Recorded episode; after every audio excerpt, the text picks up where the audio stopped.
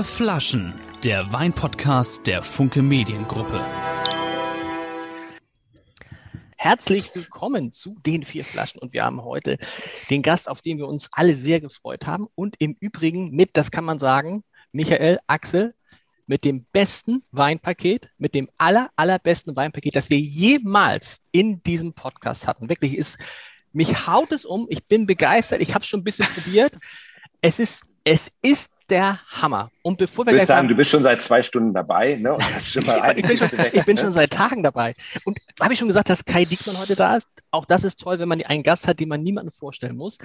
Bevor wir gleich loslegen und bevor ich sage, warum Kai Diekmann der perfekte Gast für diese Runde ist, müssen wir diesen ganzen, den ganzen Werbekram, Michael, den müssen wir einmal kurz hinter uns bringen und das, das ja. bringt es ja nichts. Achtung!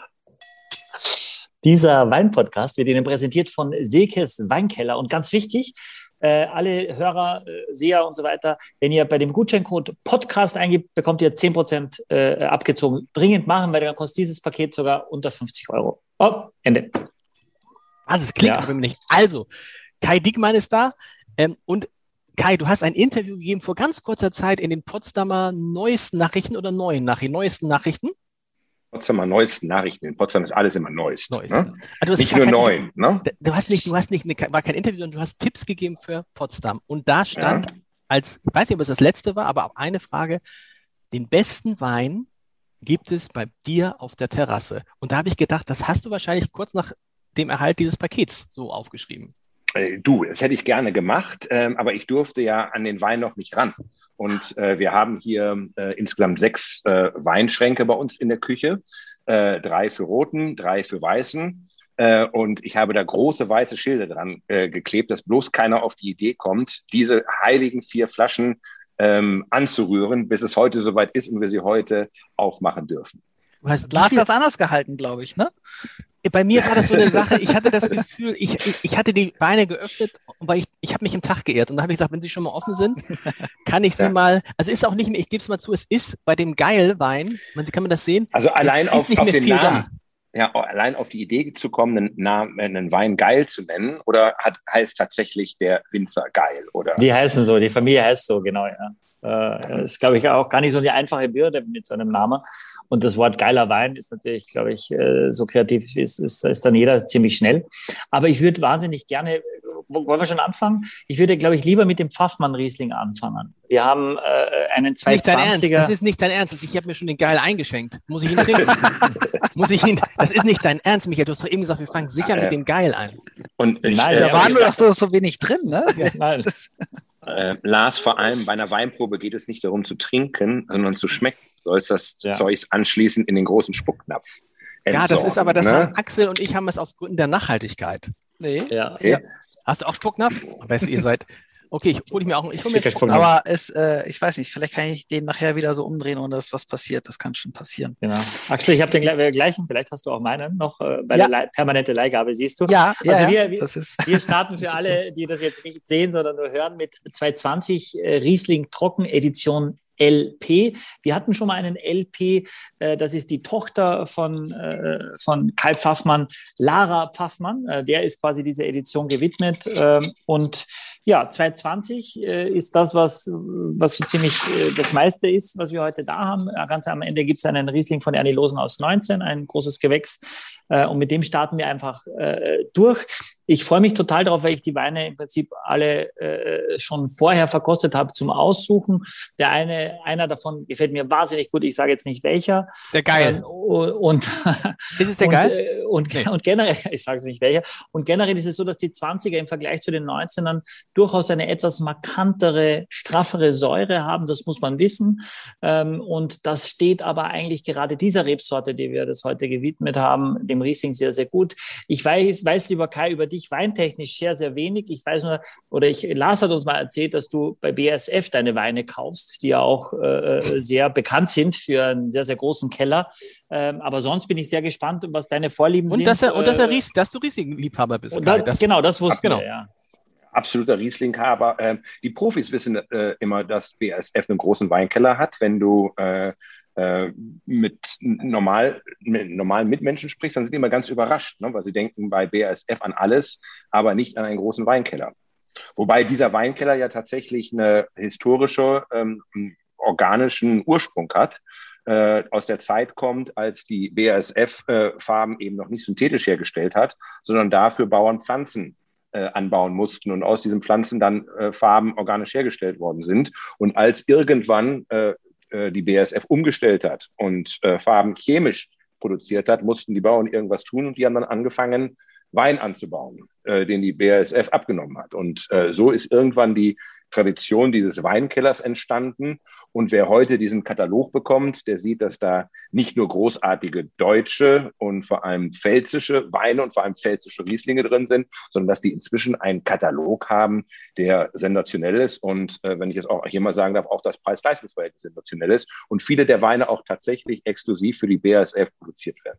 Hm. Was, was heißt ja. Preis-Leistungsverhältnis? Was kaufst du für Weine? Was gibst du aus für einen Wein? Du, also ähm, äh, ganz offen für einen Riesling äh, gebe ich äh, eigentlich nicht mehr aus als äh, 5, 6 Euro für einen Riesling-Kabinett. Äh, ich bin jemand, der die Weine immer sehr frisch trinkt. Ähm, deswegen bin ich ganz begeistert, äh, dass wir auch mit einem 20er anfangen und dann auch mit einem 20er weitermachen. Äh, ich mag sie gerne richtig quietschend, ich mag sie gerne richtig trocken. Äh, äh, trocken, der, der kann auch sogar ab und zu noch mussieren, wenn es sich um einen frischen Rosé handelt. Äh, und ähm, da sind diese Weine, und ich kaufe meine Weine ähm, mit Masse direkt von einem Gut, was ich mal über äh, Helmut Kohl kennengelernt habe im Pfälzischen. Und äh, tatsächlich, weil die zum Beispiel ähm, keine Endverbraucher äh, äh, beliefern, weil die keine Gastronomie beliefern, äh, kriegst du dort die Weine relativ günstig. Und es das heißt, du kaufst, immer, du kaufst immer von einem und demselben Gut? Ich nein, nein, das stimmt nicht, aber ich habe ein Hauptgut. Äh, Sag, da, kann man sagen, wie es heißt? Oder ist es, ist ja, natürlich. Geheim? Äh, ja. Äh, Spielmann Schindler und Michael Kuter wird das die im Zweifelsfall auch kennen. Äh, die sitzen im Pfälzischen und äh, machen sehr, sehr, sehr gute Rieslinge, äh, ganz hervorragende frische Rieslinge. Die haben mir jetzt sogar mal ein paar Rotweine mitgeschickt und äh, ehrlicherweise noch bis vor 20 Jahren konntest du deutschen Rotwein nicht trinken. Äh, und äh, ich finde, das, was inzwischen auch an deutschem Rotwein produziert wird, ist wirklich großartig. Früher gab es, ich habe vergessen, wie der heißt, Michael, gab es doch immer diesen Rotwein irgendwo aus dem Baden-Württembergischen, den alle immer getrunken haben vor 30 Jahren. Dornfelder. Äh, nee, nicht Dornfelder, der heißt noch anders, ganz schrecklich. Ähm, und inzwischen finde ich äh, nicht nur die Cuvées, die zum Beispiel Schneider macht, aber es gibt inzwischen ganz, ganz, ganz nicht nur hervorragende Rosé-Weine, aber auch richtig tolle Rotweine. Aber Spielmann Schindler ist das Weingut, wo ich einfach meine Tischweine bestelle. Und äh, für mich gehört ein Glas Riesling, wenn ich abends äh, nach Hause komme, äh, und dann tatsächlich draußen auf der Terrasse, das heißt ja bei uns Altan und äh, sitze und über den See gucke, ist für mich das erste Glas Riesling. Ist immer so. das Schönste des Tages. So, und ich glaube, wir können an der Stelle, glaube ich, insgesamt Schluss machen mit diesem ganzen Podcast, weil das ist endlich mal, hat das einer auf den Punkt gebracht. Weil, äh, äh, lieber Kai, in den letzten Folgen gab es quasi keine Rieslinge. Und ich bin oh. ja auch ein bekennender Riesling-Liebhaber und deshalb bin ich so dankbar und ich glaube, Leute, dieses, was heute jetzt gleich passieren wird, vielleicht mit dem Pfaffmann geht es noch nicht direkt los, aber was danach passiert, da kann ich nur sagen, das ist ganz großes äh, Kino, aber es ist, glaube ich, keiner unter 5 Euro dabei, oder Michael? Ich fürchte, ich fürchte nein, aber ist egal. Wir, wir, beschäftigen uns ja auch nicht mit Tischweinen. Wir sind ja schon eher an den Samstag-Sonntagsweinen äh, interessiert, äh, die quasi nicht, nicht, nicht zwingend nur für jeden Tag sind. Aber äh, Glückwunsch, Kai, wenn du gute Weine hast für 5, 6 Euro, das finde ich auch eher selten, sondern meistens sagen wir schon auch, einen Zehner musst du eigentlich schon in die Hand nehmen, wenn es richtig ernsthaft sein soll. Und äh, das, das sind wir heute. Wir haben Weine, zwei Weine um die 10 Euro und dann auch mal noch mal ein bisschen teurer. Ähm, und das ist ja umso schöner, dass du das ja mit einschätzen kannst. Ja, wenn du so einen festen Hauswein, wie auch jeder, der zuhört, wenn du so sagst, das ist so ein und so mache ich, ich mache es nicht anders. Äh, wenn ich einen Shiraz habe, wo ich sage, das ist mein Brot- und Butter-Shiraz, da verkaufen wir viele, viele hundert oder tausend Flaschen im Jahr. Jeden anderen Shiraz vergleiche ich immer damit und sage, mag ich den lieber oder finde ich den irgendwie noch spannender und ist ja vielleicht noch preiswerter. Und das ist dann immer die Benchmark. Und dann bist du also schon gut eingenordet äh, und, und kannst das ja wunderbar vergleichen mit deinem Wein. Hast du einen Hauswein, Michael? Naja, wir haben natürlich viele Hausweine, äh, aber wir haben zum Beispiel jetzt immer noch äh, tausendmal schon zitiert äh, den Gelblack äh, aus dem Rheingau, den wir jetzt glasweise ausschenken, weil wir ihn damals auch hatten im, im, im Podcast, den ich kennengelernt habe bei einer Falstaff-Verkostung äh, äh, für den Weingart Deutschland, das im August jetzt auch schon wieder startet, wo ich da wieder verkoste. Und da werde ich irgendeinen anderen hoffentlich kennenlernen oder einen von heute, wo ich sage, das ist mega, das hat man nicht so auf dem Zettel. Ähm, und, äh, und das ist so quasi das, was was ich auch jetzt, was wir als Riesling ausschenken. Und wie, wie hieß das Weingut nochmal mit den, mit den Schloss Johannesberg. Schloss Johannesberg. Ja. Ja, richtig. Ist was für Axel dabei heute? Haben wir auch was Süßes dabei? Na, süß, süß ist, ist keine der Weine, aber also äh, süß vom Prädikat her. Die Weine sind alle trocken offiziell, aber natürlich haben sie gerade äh, äh, hat der eine oder andere ein bisschen mehr Restzucker. Das kann aber auch gut haben, wenn die Säure, was ich vorher schon erwähnt habe, eingangs 220 durchaus ein bisschen straffer ist, äh, dann tut äh, ein bisschen Zucker gut, um eine, eine Balance gut hinzukriegen. Und generell muss man auch sagen, wir haben ja auch von der Mosel einen Wein, das sind Weine meistens mit ein bisschen äh, höherem Fruchtzucker auch erlaubt, um immer noch trocken zu sein. Und da sind sie erstmal, offiziell sind sie alle trocken. Was, wie sie sensorisch bei uns rüberkommen, das werden wir jetzt gleich gemeinsam erarbeiten. Äh, zum süßen Wein kann ich dann gleich noch eine Geschichte erzählen. Du kannst mich eigentlich mit süßem Wein jagen. Aber ich habe jetzt einen südafrikanischen Strohwein kennengelernt. Mhm. Der ist so sensationell, äh, dass ich von dem gleich eine ganze Kiste bestellt habe. Der ja nur in den kleinen, äh, in den kleinen Fläschchen kommt, aber so großartig ist. Und das ist eine völlig verrückte Geschichte. wir hatten ein Au-pair-Girl jetzt die letzten sechs Monate aus Südafrika die gleichzeitig einen deutschen Pass hat und die mir dann auch zwei äh, Flaschen Wein ihres Vaters mitbrachte und sagte, ja, wir machen auch, Papa macht so ein bisschen Wein. Und ähm, äh, die Weine waren wirklich großartig, ein Cabernet Sauvignon, wirklich fantastisch. Und ähm, dann irgendwann sagt sie, ja, du, es gibt übrigens hier auch einen Händler in, in Berlin. Und äh, wenn du willst, können wir gerne mal eine Weinprobe machen. Und dann haben wir dort die Weinprobe gemacht und dann stellte sich raus, dieses Weingut, was ihre Eltern betreiben, in Stellenbosch natürlich, ist das Weingut Number One in Südafrika. Und Michael, du kennst es vielleicht, das ist Trafford. Trafford-Weine. Mhm. Und äh, die beliefern nur sehr ausgewählt. Äh, in Berlin zum Beispiel das Adlon und äh, Tim Raue auf Sylt äh, kriegt Herbert Seckler immer ein paar Flaschen und er sucht sich wie ein Künstler wirklich aus, an wen er seine Weine verkauft. Und dort haben wir dann eine hinreißende Weinprobe gemacht und dort war dann auch zum Abschluss eben der Strohwein. Was ist Strohwein? Der Strohwein ist ein Wein, der aus äh, Trauben gemacht werden, die vorher in der Sonne auf Stroh trocknen und dann natürlich eine unglaubliche Süße entwickeln. Dann gibt es ein paar klimatische Voraussetzungen, ich glaube auch Frostvoraussetzungen. Und dieser Strohwein, er hat uns den ersten Strohwein überhaupt gemacht, der in Südafrika produziert worden ist. Und dafür hat es sogar eine Gesetzesänderung geben müssen, damit das zulässig ist. Aber dieser Strohwein von Trafford ist eine echte Sensation. Kennst du den Treffer? Du sagst immer, mm, bei, bei Michael ja, muss man wenn ich, ich, ich, ich das mm, sagt, heißt es. Äh, ich kenne das Weingut, das ist auch Mitglied im K-Winemakers Guild. Das ist ähnlich wie der VDP in Deutschland, ist es auch in Südafrika. Wir haben im Mitte September eine Verkostung äh, mit, mit dieser Institution, mit Wines of South Africa, weil es auch eine meiner Leidenschaften ist, Weine aus dieser Region. Von daher kenne ich kenne auch unterschiedliche Strawweine. Es ist immer schwer zu verkaufen, ehrlicherweise in der Gastronomie. Süßwein, ich würde mich, du hast völlig recht, Kai, aber Süßweine die Leute denken nicht dran. Also man hört dann auf bei Rotwein und fertig und, und äh, aber Süßwein ist sowieso eine tolle Geschichte, wenn er nicht nur süß ist, sondern auch eine gewisse Säure hat. Ähm, und, aber so, so süß werden wir heute nicht. Wir bleiben trocken und jetzt trinkt man mal endlich den Wein. Ich habe richtig Durst. Äh, von daher. Kai äh, hat schon getrunken. Kai, dann, du bist immer, du musst, kannst immer natürlich als Gast den ersten Eindruck jetzt von diesem Wein. Was schmeckst du? Was riechst du? Wie gefällt er dir? Karl Pfaffmann. Wenn du jetzt davon ausgehst, dass ich wie ähm, Matthias Döpfner erzähle, wie er im Abgang ist und so weiter. Bitte nicht. Was, äh, was er in der Nase hat, dann muss ich dich leider enttäuschen. Aber das ist ein ganz wunderbarer, frischer, äh, toller Wein, den man auch schon um diese Zeit trinken kann. Äh, was ich auch immer gerne mag und was ich toll finde, und das ist ja heute, muss man sagen, ein Stück weit, und Michael, korrigiere mich da bitte, eine klimatische Herausforderung, äh, wenn es auch gelingt, ähm, Weißwein und insbesondere Riesling im Alkoholgehalt dort zu behalten, wo er hingehört. Also der hat jetzt einen Alkoholgehalt von 12,5.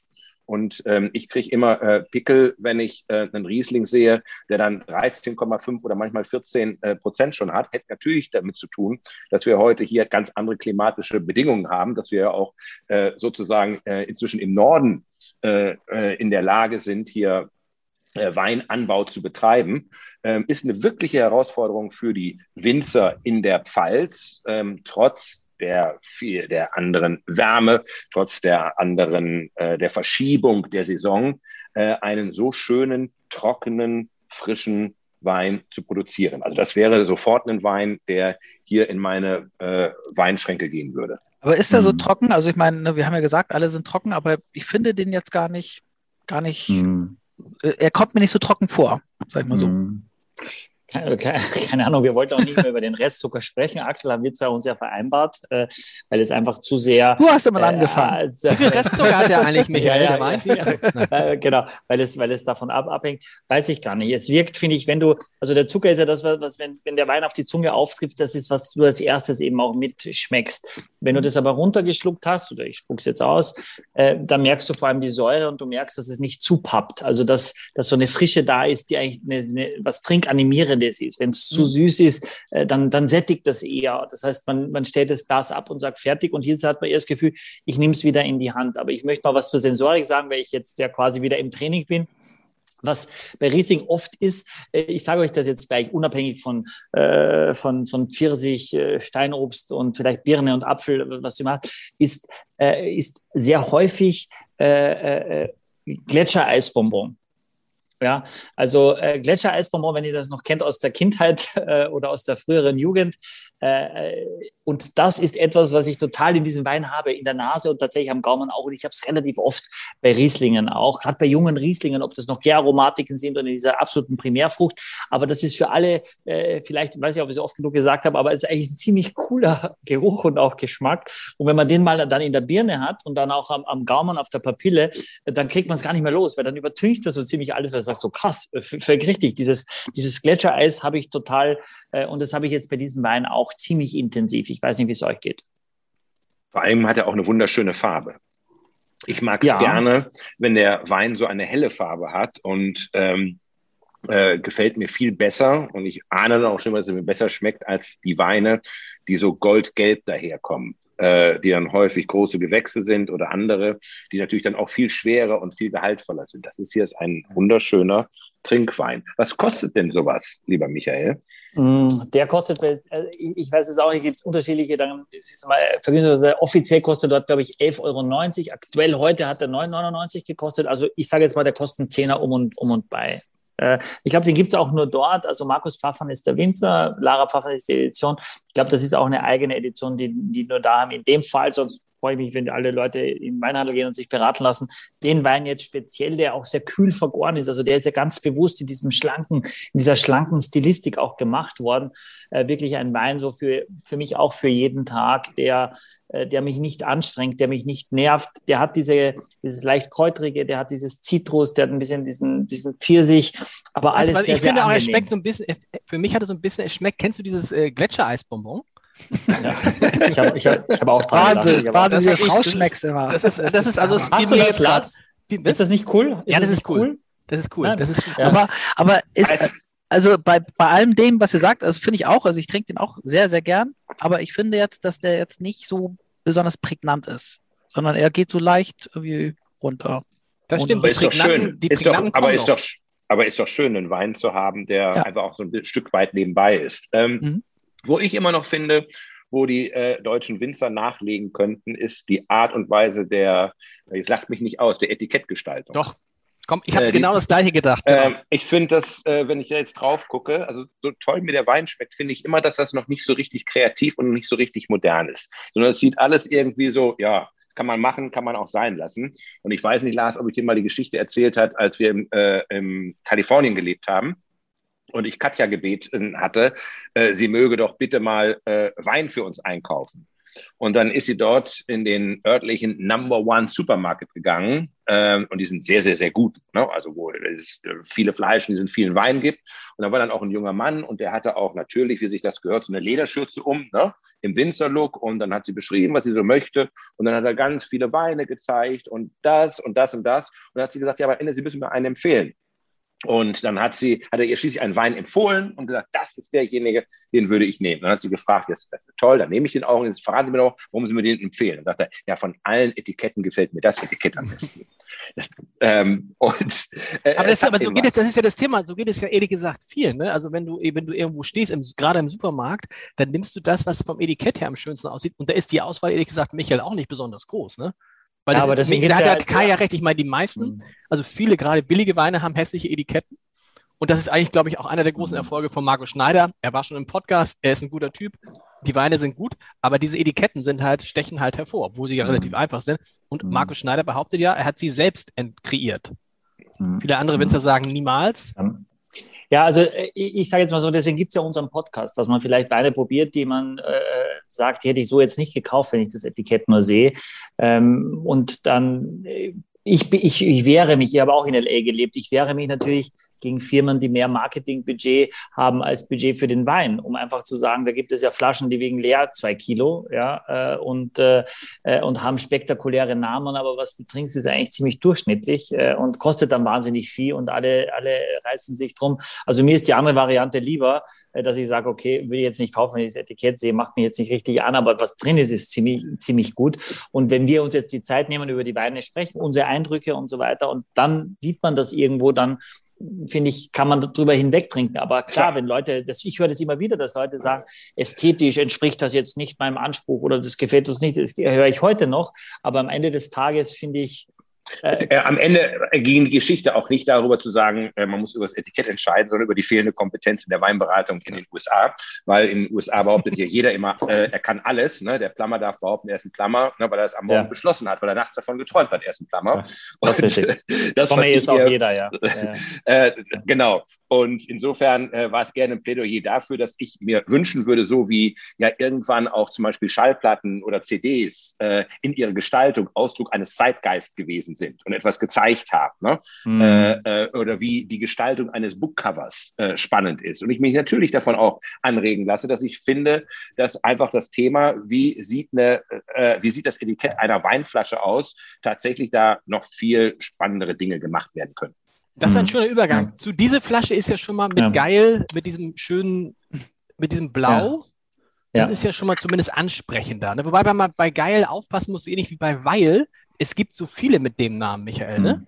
Es gibt ein paar, es gibt ein paar Geist, das ist richtig, wobei die alle aus Rheinhessen auch kommen. Das macht es noch schwieriger, weil das alles aus der gleichen Region kommt. Ich will noch kurz was sagen, weil wir sehr viel Schieferböden haben von den Rieslingern und beim Riesling der Boden schon relativ entscheidend ist, dass das, was wir jetzt zuerst hatten von Pfaffmann, das ist eher so Kalk, Lehm, Löss, also ein bisschen schwerer südliche Pfalz. Äh, und trotzdem hat der Wein diese Leichtigkeit behalten. Das finde ich ist eine, eine Leistung, weil da die Weine oft dann durchaus sehr, sehr kräftig, hart, maskulin werden. Und ich finde, der hat so eine sehr gute Trinkigkeit, eine Leichtigkeit. Ich bin auch ein Stück weit bei Axel.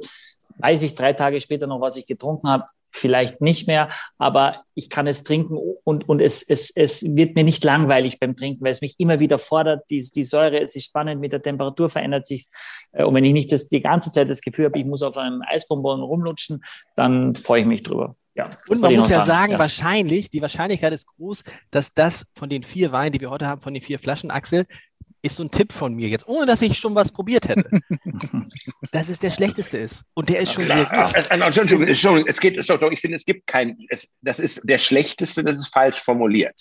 Äh, da habe ich auch jetzt gerade was bei Trafford gelernt. Das fand ich ganz interessant. Ähm, der macht super Spitzenweine. Und wenn ein Wein nicht ganz äh, seine Erwartungen erfüllt, dann kommt er nicht in die Kategorie Super Spitzenweine und er hat eine, eine zweite Kategorie erfunden, die heißt Plan B. Und Plan B ist immer noch sensationell gut. Und das ist ja nicht der schlechteste Wein, sondern es ist einfach ein sehr guter Wein. Und ich nochmal was zu dem Habit, einen Hauswein zu haben. Ähm, ich bin ja ähm, seit äh, Jahrzehnten verliebt in Wien. Mein Vater hat dort studiert und so weiter und so fort. Ich hatte dann auch lange mal eine Freundin. Und äh, dort trinke ich ja auch den Wein gespritzt. Da gucke ich jetzt auch nicht unbedingt auf die Flasche, auf das Etikett, sondern es geht eher um das Lebensgefühl. Okay. Es geht um das Lebensgefühl Weißwein am Tag an irgendeiner Stelle zu sagen, das ist ein Ritual, jetzt entspanne ich mich und jetzt genieße ich das. Und äh, äh, ganz im Ernst, äh, äh, der Pfaffmann ist einfach ein ganz, ganz, ganz toller Riesling. Das ist ein ganz toller Hauswein for everyday. Ähm, der macht Spaß. Äh, den kannst du übrigens auch in der knalligen Sonne mittags trinken, wenn du am Grill stehst. Aber wo knallige Sonne, ist es bei euch auch so irre warm? Es ist so warm hier. Es ist, boah, ich gehe ein. Ich, ich geh In ein. Potsdam ist es auch gerade echt, echt, echt warm. Es ist echt warm. Wir werden diesen, wer weiß, wenn wir diesen Podcast, dann ist es vielleicht wieder kühler, aber im Moment ist es warm. Den geil. Michael, nochmal, welch, um Füllen wir Geil, den jetzt ein? Füllen ja, wir den jetzt um ein? Geil, von welchem Geil sprechen wir? Das ist ja genau. äh, Johann Geil Erben. Ja, genau. Weingut Ökonomierat Johann Geil Erben aus Rheinhessen. Wir trinken jetzt 220 Riesling Bechtheimer S. Ja, also das heißt ja schon, dass es quasi ein Ortswein ist, der nur aus Bechtheim kommt. Äh, S steht für Selektion, Superklasse, was auch immer. Aber ist S immer ein gutes Zeichen, Michael? Also ja, ja, ja, also oder? Tatsächlich, uns schreiben doch einige User auch, oh, das ist doch jetzt nur von Sieges Weinkeller hat sich das ausgedacht und so weiter. Also es, es gibt doch einige, auch Dönhoff macht einen, einen S, äh, ein Doppelstück und äh, Halbstück und so weiter.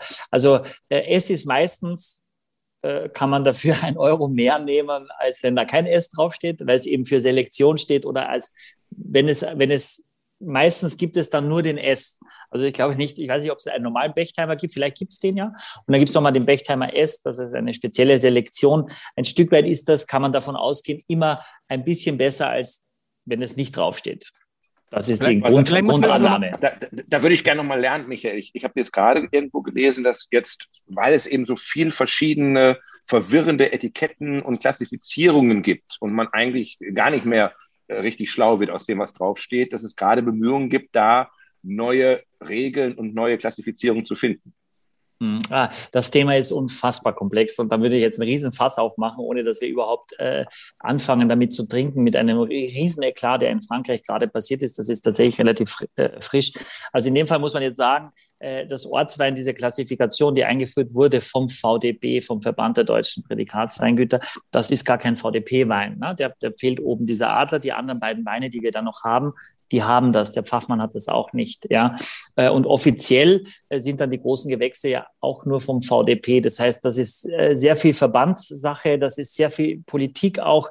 Die Leute wollen es vereinfachen, ja, aber es ist so komplex, dass es schwer ist, es zu vereinfachen. Die Franzosen haben das relativ gut drauf. Ja, da weiß ich, es, ist, es gibt einen Grand Cru, es gibt einen Premier Cru und dann gibt es einen Village, einen Ortswein, fertig. Ja, ähm, und das ist halt bei äh, ich, von geil das ist bei uns Lage, doch auch nicht bei uns ist es auch nicht ganz anders. Das ist doch irgendwie irgendwie ist es doch gut ja, Ortswein, Lage großes Ja, Gewächs. aber dann gibt es noch Kabinett und Stimmt. Spätlese und Auslese. Äh, es gibt einen, einen von Geil eine Lage, die heißt Bechtheimer Geiersberg. Da folgen wir einen aus LA, wie er das ausspricht, unfallfrei im nüchternen Zustand, fast gar nicht möglich. Und dann ist es so, in Bordeaux zum Beispiel, äh, ist jetzt gerade aktuell, und das ist, äh, wer, wer so nicht weiß, weiß es jetzt dann, dass, dass die, die zwei Premier Grand Cru Classé A, ja, Chateau Ozon und Chateau Cheval Blanc.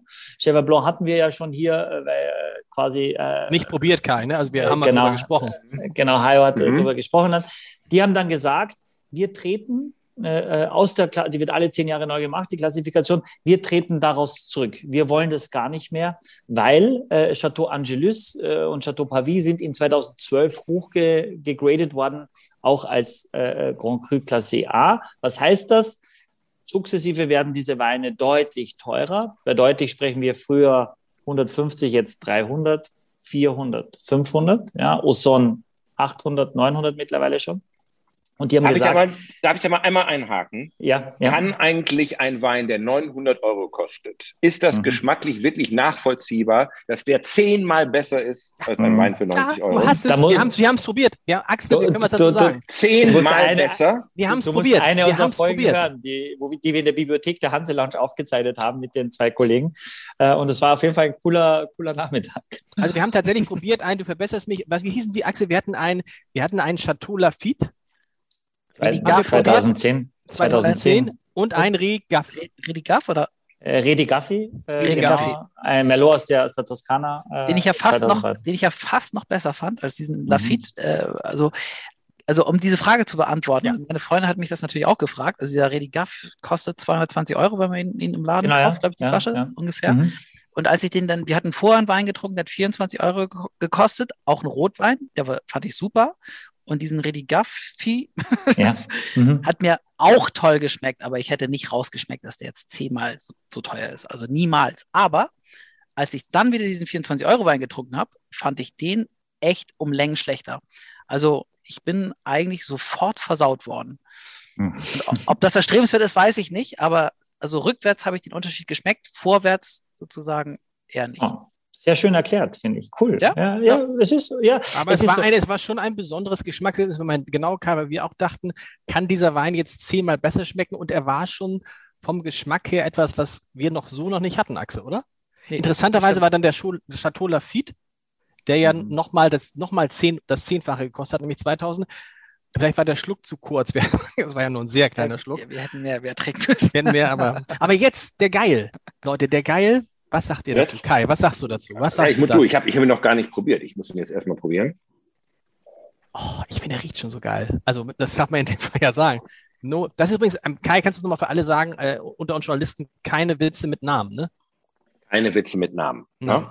Äh, wir hatten einen Gartenarchitekten, der hieß Herr von Geil. Das fanden meine Kinder immer ganz, ganz, ganz toll. ähm, der ist ähm, schön. Der ist in der Farbe etwas güldener als mhm. der Pfaffmann. Ähm, ich, mhm. der ist auch, glaube ich, etwas schwerer vom Alkoholgehalt her. Aber äh, der ist nicht, äh, Axel hat das eben so schön gesagt, der ist nicht so nebenbei äh, wie der Pfaffmann, sondern der ist schon äh, ein Wein on his own right. So ist es. Und er hat doch dieses, was er, er hat doch, er hat so eine Mischung aus Salzigkeit und Zuckrigkeit, so ein bisschen wie beim Caipirinha, dieser Rohr, Rohr Rohrzucker, der dabei ist. Und das liebe ja. ich ja. Weißt du, er hat, mhm. er hat fast was Cocktailhaftes. Ja, oder wie, weißt du noch, diese Bonbons, wie hießen die nochmal? äh, äh, nee, ich weiß, was meinst du? Salbei, ja, ja, ja, ja. Nochmal, äh, mhm. jetzt, äh, wir waren ja jetzt gerade in der Haute Couture ähm, der Weinbesprechung mit äh, Kabinett und Spätauslese und Premier Cru und Grand Cru. Ähm, Nochmal für die Idioten unter uns, so wie ich einer bin. Äh, wir trinken hier gerade zwei Weine, die einen Kronkorken haben. Und ähm, jetzt hätte man vielleicht vor 20 ein Jahren. Kronkorken, ein, ein, ein Schraubverschluss. Äh, äh, äh ein Schraubverschluss. Ja. Ähm, ein Schraub, Entschuldigung, einen Schraubverschluss. Mhm. Und das ist doch für frische Weine äh, völlig in Ordnung. Ne? Das ist nicht ein Ausweis, das ist ein billiger, günstiger Wein, der einen Schraubverschluss hat, sondern äh, das ist einfach ein sehr frischer Wein, der auch sehr frisch getrunken wird und deshalb ja nicht vor einer jahrelangen Lagerung steht und deshalb mit einem, mit einem, äh, mit einem Naturkorken äh, äh, verschlossen ist, sondern der, da reicht diese Art von Verschluss völlig aus, oder? Hm. Äh, ja und nein. Äh, also richtig ist, dass die Weine gemacht äh, sind für, für, für den Genuss in den ersten fünf Jahren, obwohl ich schon behaupte, dass beide, die wir jetzt schon hatten, auch ein längeres Leben hätten, aber dann ein bisschen diese Frische verlieren und auch, was du magst, jetzt auch ein bisschen äh, dunkler werden, also ein bisschen tieffärbiger werden durch die Reife mhm. und das viele schon erstmal so ein bisschen ähm, abschreckt. Klar ist auch, äh, dass, dass der Schraubverschluss noch viel weniger, fast gar keinen Austausch mit, äh, mit, äh, mit, der, mit, der, Umge mit der Umgebung, mit ja. dem Sauerstoff macht. Das heißt, diese Frische der Weine bleibt dadurch noch länger erhalten. Und das will man ja gerade bei jungen Weinen. Und deswegen wird er vor allem für junge Weine eingesetzt. Klar ist aber auch, wenn ich einen Redigaffi jetzt als Beispiel, äh, es den auch jetzt bei unserem Partner Silke gibt, für 200 irgendwas gibt und die Flasche hat Kork, äh, und, und die Flasche hat Kork, dann ärgere ich mich einfach richtig. Also weil dann ist 200 Euro einfach weg. Ja, weil ich, wenn der Kork hat, kann ich nicht trinken. Hätte der den Schraubverschluss, wüsste ich, äh, äh, also wenn der nicht sauber abgefüllt wird vom Winzer, ist es ein ganz anderes Problem. Auch das passiert im Leben, aber äh, der kann nicht korkkrank sein. Und es ist zum Beispiel in, in, in Deutschland und in, auch in Österreich, muss man sagen, äh, Österreich ist, würde ich sagen, immer ein Jahr voraus Deutschland, was das betrifft, schon sehr, sehr lange absolut salonfähig, äh, auch im Schraubverschluss das abzufüllen. Aber ich habe gerade heute einen Besuch von meinem Künstler gehabt aus dem Rheingau. Großes Gewächs, Kostheimer Weißjahr 2018, Schraubverschluss. Ja, großes Gewächs. Äh, das heißt, es gibt durchaus Winzer und auch, auch äh, ich erzähle es immer wieder, Henschke in Australien, Hill of Grace, einer der teuersten Weine Australiens, kostet zwischen 600 und 800 Euro. Schraubverschluss. Ja?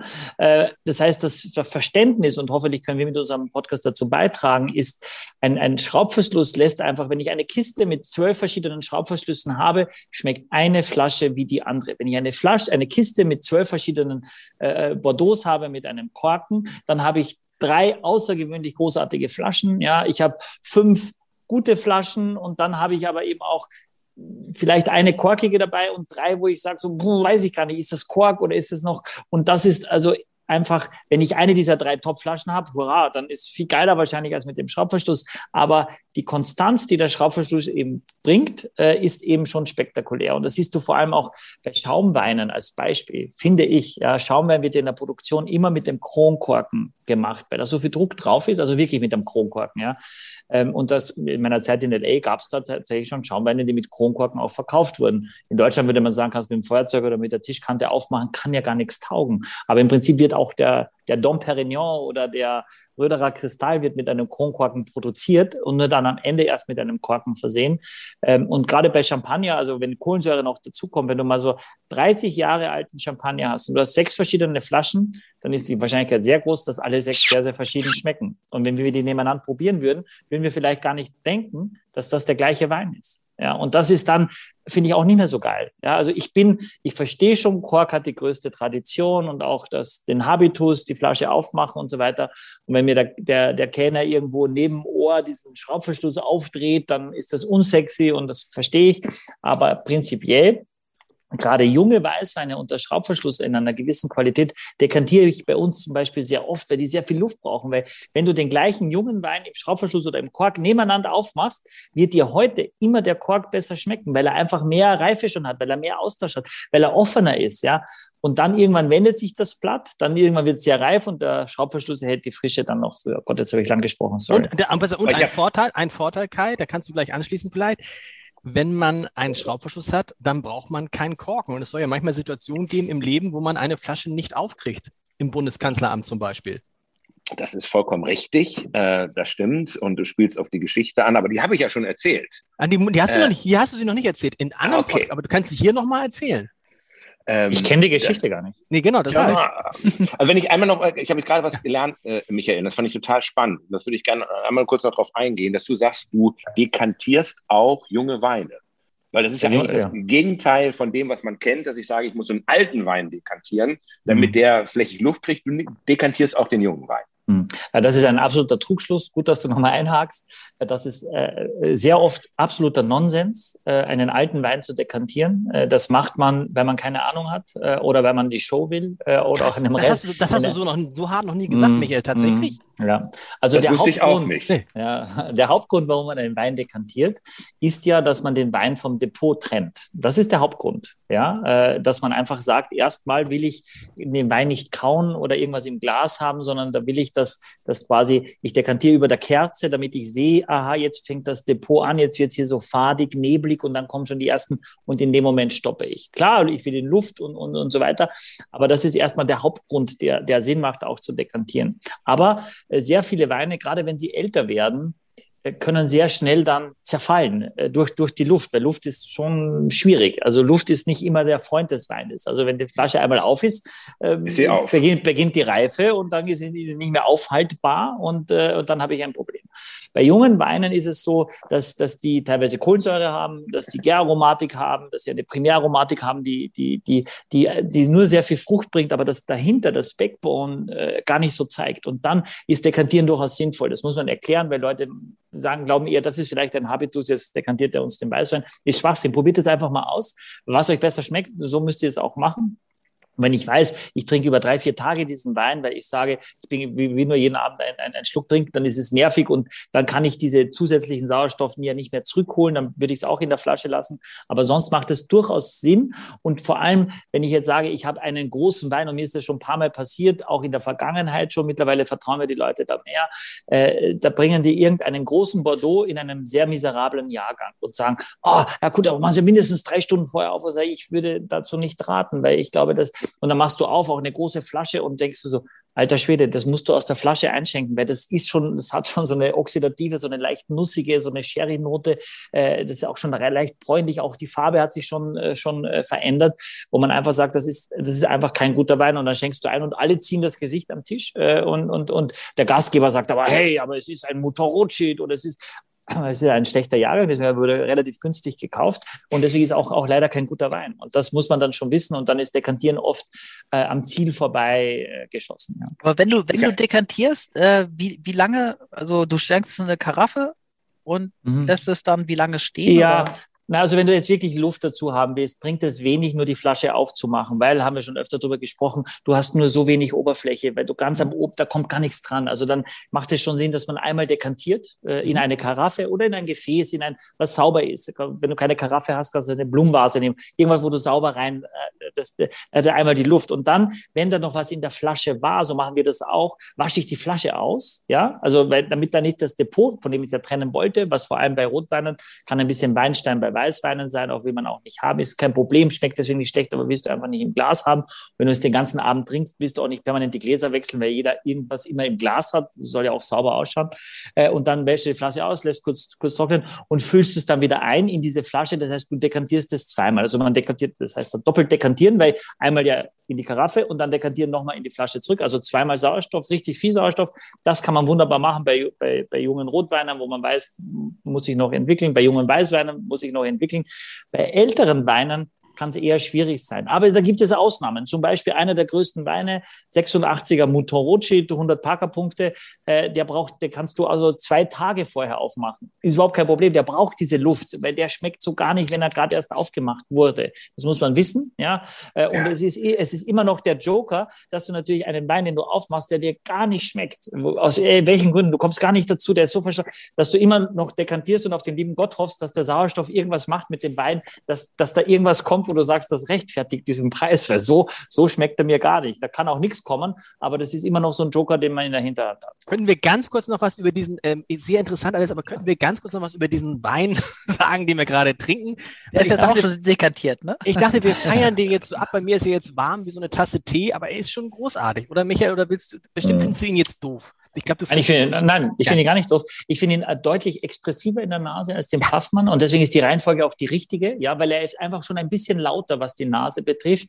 Ich finde auch, er hat mehr Druck am Gaumen. Ja, während der Pfaffmann der elegantere ist, hat der, der Geil schon ein bisschen mehr Kraft. Er, äh, dass das Kai gesagt hat, bei Alkohol, der hat jetzt 13, der andere hat 12,5. Ob, ob man das wirklich schmeckt, weiß ich jetzt nicht, den Alkohol, aber du schmeckst beim Wein selber, dass du das Gefühl hast, es ist ein bisschen mehr Substanz da. Also es ist ein bisschen kraftvoller, ohne, ohne übermächtig äh, fett zu sein, aber schon ein bisschen mehr Wumms. Ja, würde ich sagen. Hat auch so ein bisschen, ah, ist das bitter? Also irgendwie hat er eine bittere Note, finde ich.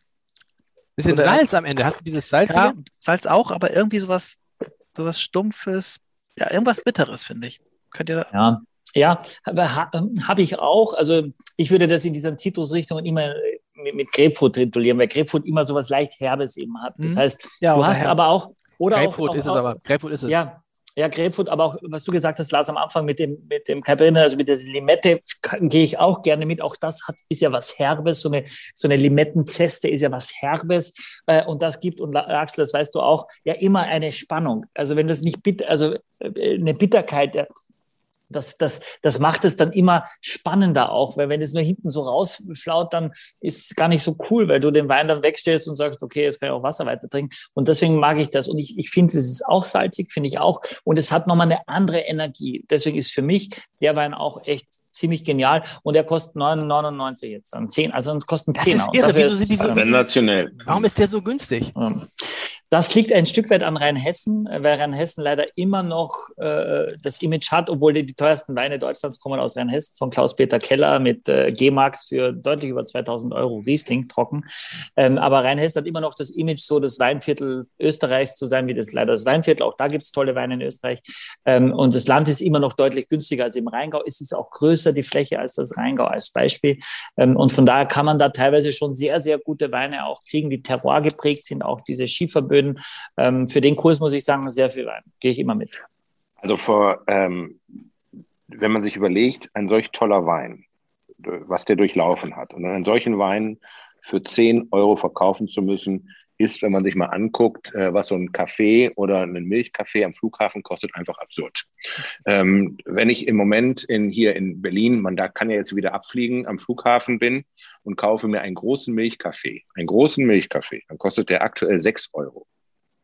Ne? Und das ist im, Pappbecher? Ein pa Im Pappbecher. Und das ist nichts anderes als heißes Wasser äh, mit ein bisschen Kaffeebohnen. Dann stimmt dort irgendwas nicht. Und ich glaube, dass da, das würde mich nochmal interessieren, Michael, ähm, hab, wir haben vor zwei Jahren mit unseren Kindern eine Tour durchs Rheinland gemacht, ne? weil wir gesagt haben, die Kinder, die haben in Kalifornien gelebt, äh, die kennen die ganze Welt, äh, aber die kennen Deutschland gar nicht. Ne? Also haben wir so vor zwei Jahren verdonnert, wir machen eine Tour von Köln äh, bis nach Assmannshausen. Ne? Jeden hey. Tag irgendwo anders hin.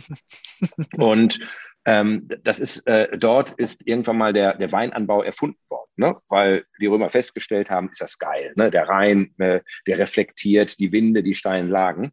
Und was mich total frustriert hat, war äh, festzustellen, dass ganz viele Steilhänge, äh, Steillagen gar nicht mehr bearbeitet wurden sondern verwildert sind. Äh, der Höhepunkt war dann, äh, in Assmannshausen anzukommen, in der Krone Assmannshausen.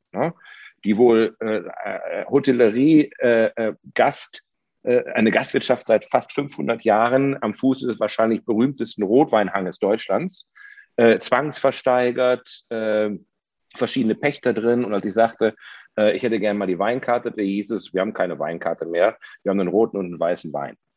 Und ich so ein Stück weit das Gefühl habe, es ist uns nicht gelungen, zum Beispiel in diesen Steillagen tatsächlich dann auch die Preise entsprechend hochzuziehen, um zu erklären, hier ist ein unglaublich nachhaltiges, wertvolles Produkt, äh, äh, was einen bestimmten Preis erfordert. Sondern wenn ich mir heute angucke, was eben äh, äh Preise sind, da stimmt dann irgendwas nicht. Und du hast es ja gerade gesagt, ein so großartiger Wein, eine ganze Flasche für 10 Euro im Vergleich zu dem Kaffee für 6 Euro, dann verstehe ich, warum viele Winzer oder Winzerkinder äh, äh, am Rhein eben sagen, äh, dafür mache ich mich nicht mehr lang, das lohnt einfach nicht.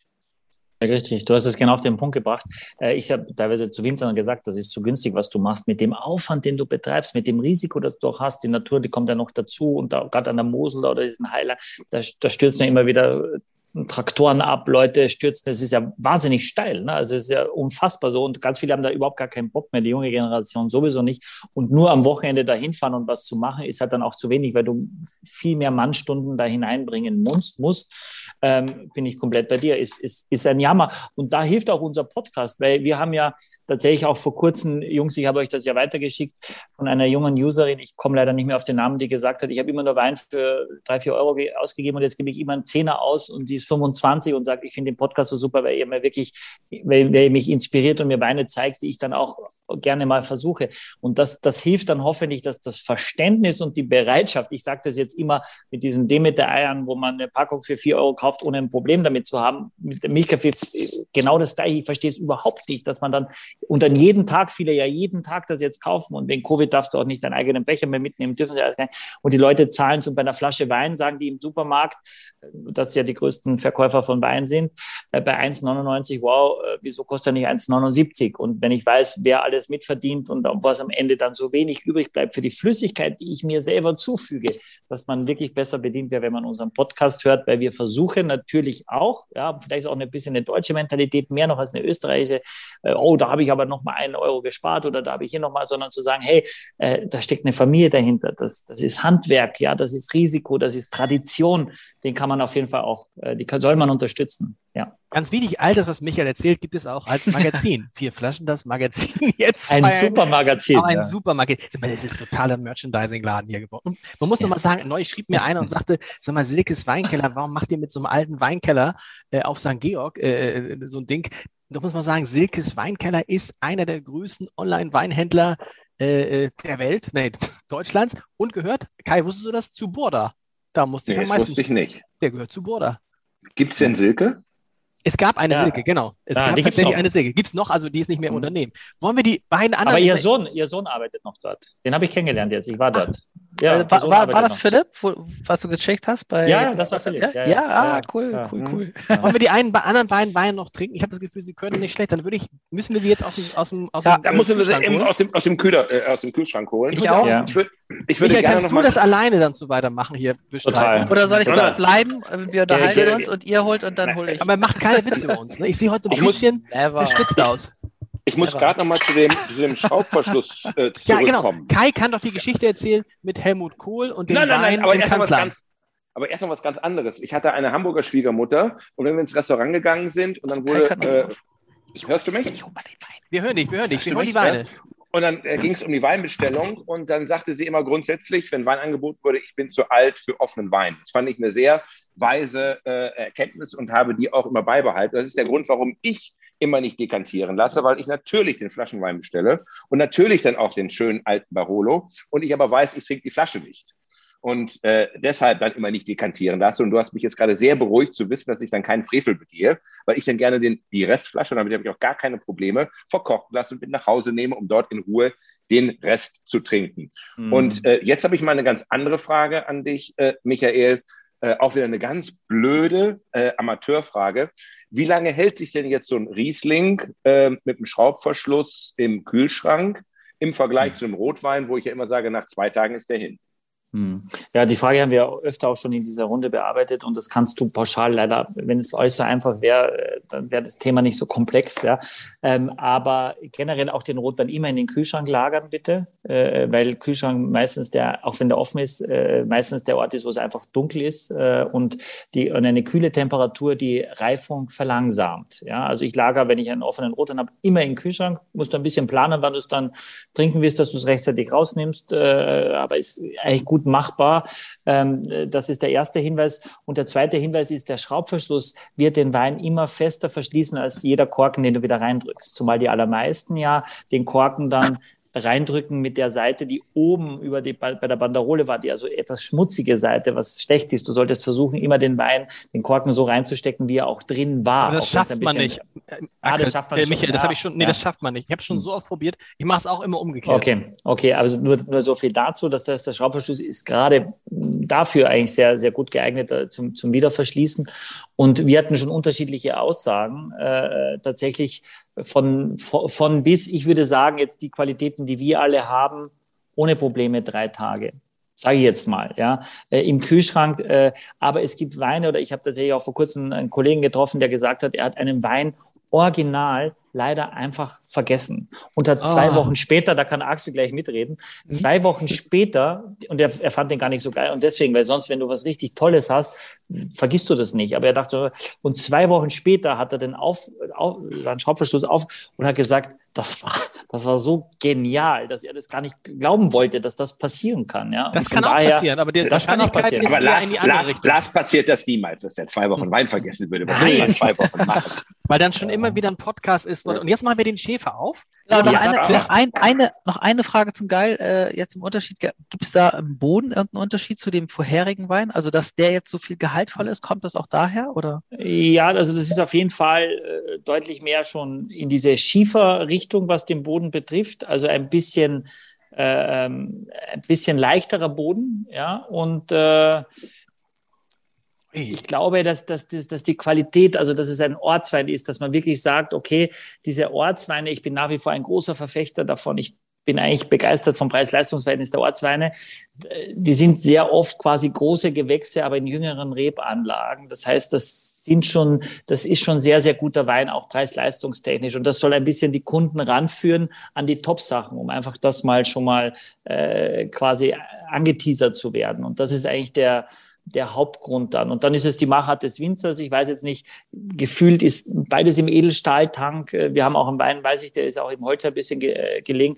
Äh, das Holz gibt natürlich etwas mehr Farbe dann und auch mehr Kraft und nimmt meistens die Frucht ein bisschen mehr raus, gibt aber auch eine, noch eine, eine längere Haltbarkeit dem Wein. Das heißt, ich kann den länger meistens lagern, nochmal im, im Holzausbau auch den Weißwein. Ja. Aber das heißt, der, der, ja. Boden, der, der Boden war ja beim ersten eigentlich eher so ein etwas schwererer Boden. Das hier ein genau, trotzdem war es ein leichter, trotzdem war es ein ja. leichterer Wein. Ich verstehe, verstehe ja. komplett, was du meinst, die Frage.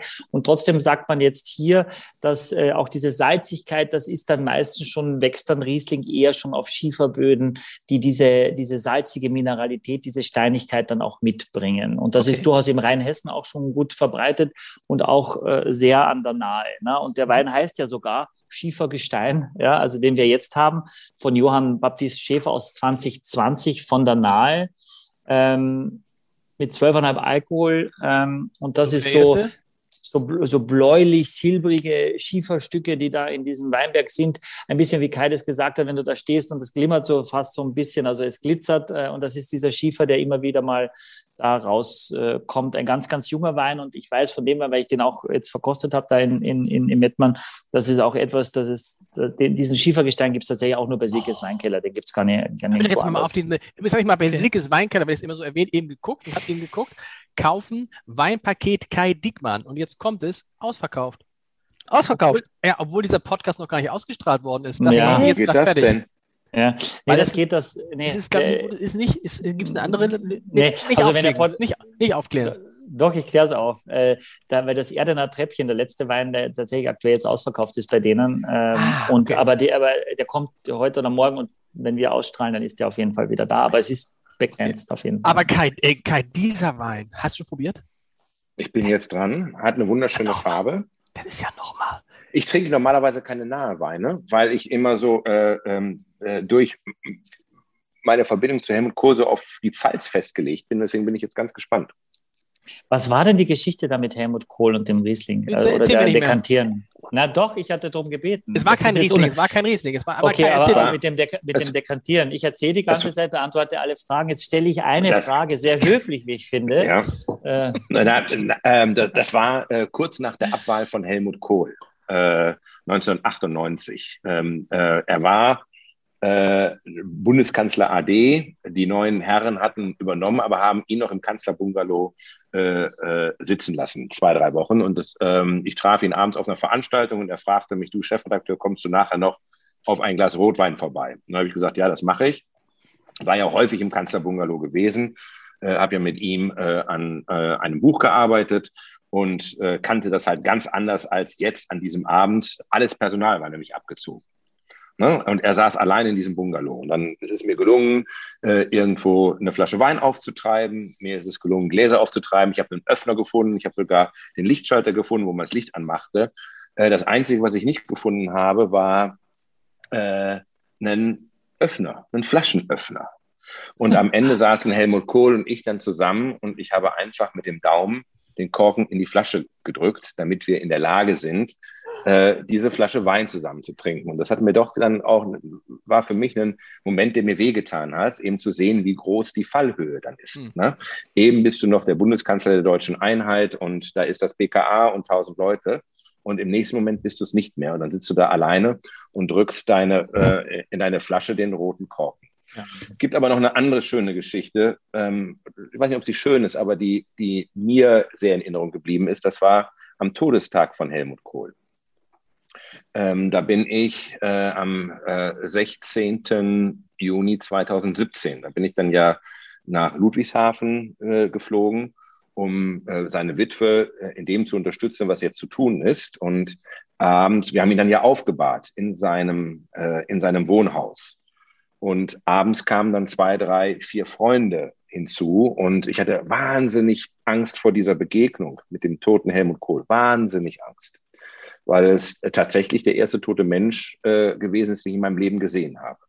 Und es war dann ein unglaublich schönes Erlebnis zu sehen, wie entspannt er war, wie friedlich er war. Und dann haben wir abends etwas gemacht als Ritual, was ich niemals vergessen werde. Wir haben uns nämlich zu ihm äh, gestellt in den Raum, den wir ihn aufgebahrt hatten und haben seinen Lieblingswein getrunken. Mhm. Auf der Mauer. Äh, Sie kennen ihn vielleicht. Äh, der heißt nur zufällig auf der Mauer. Das hat nichts mit der Berliner Mauer zu tun. Das ist ein Pfälzer Riesling und jeder von uns hat eine Geschichte erzählt, die ihn mit Helmut Kohl verbindet. Und in diesem Raum zu stehen mit ihm und seinen Lieblingswein zu trinken, das war schon ein ganz besonderes Erlebnis. Es war ein ganz besonderer Moment. Und er war ja nun auch wirklich ein Weinliebhaber. Schöne Geschichte. Mauer, eine schöne, mhm. auf der Mauer müssen wir unbedingt jetzt auch mal probieren dann. Ja. ja, ernsthaft, finde ich wirklich. Wenn, ja. du so eine Geschichte, wenn du so eine Geschichte hörst, finde ich, ist es fast schon Pflicht, Michael, in einem der nächsten Podcasts auf der Mauer.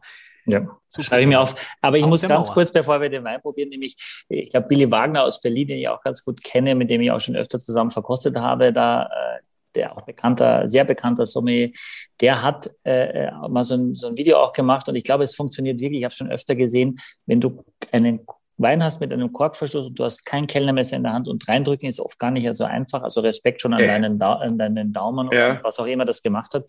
Wenn du die Flasche in einen, in deinen Schuh stellst und dann gegen die Wand pochst, ja, also die Flasche in, die, in den Schuh, in den Schuh und gegen die Wand, dann kommt der Kork raus.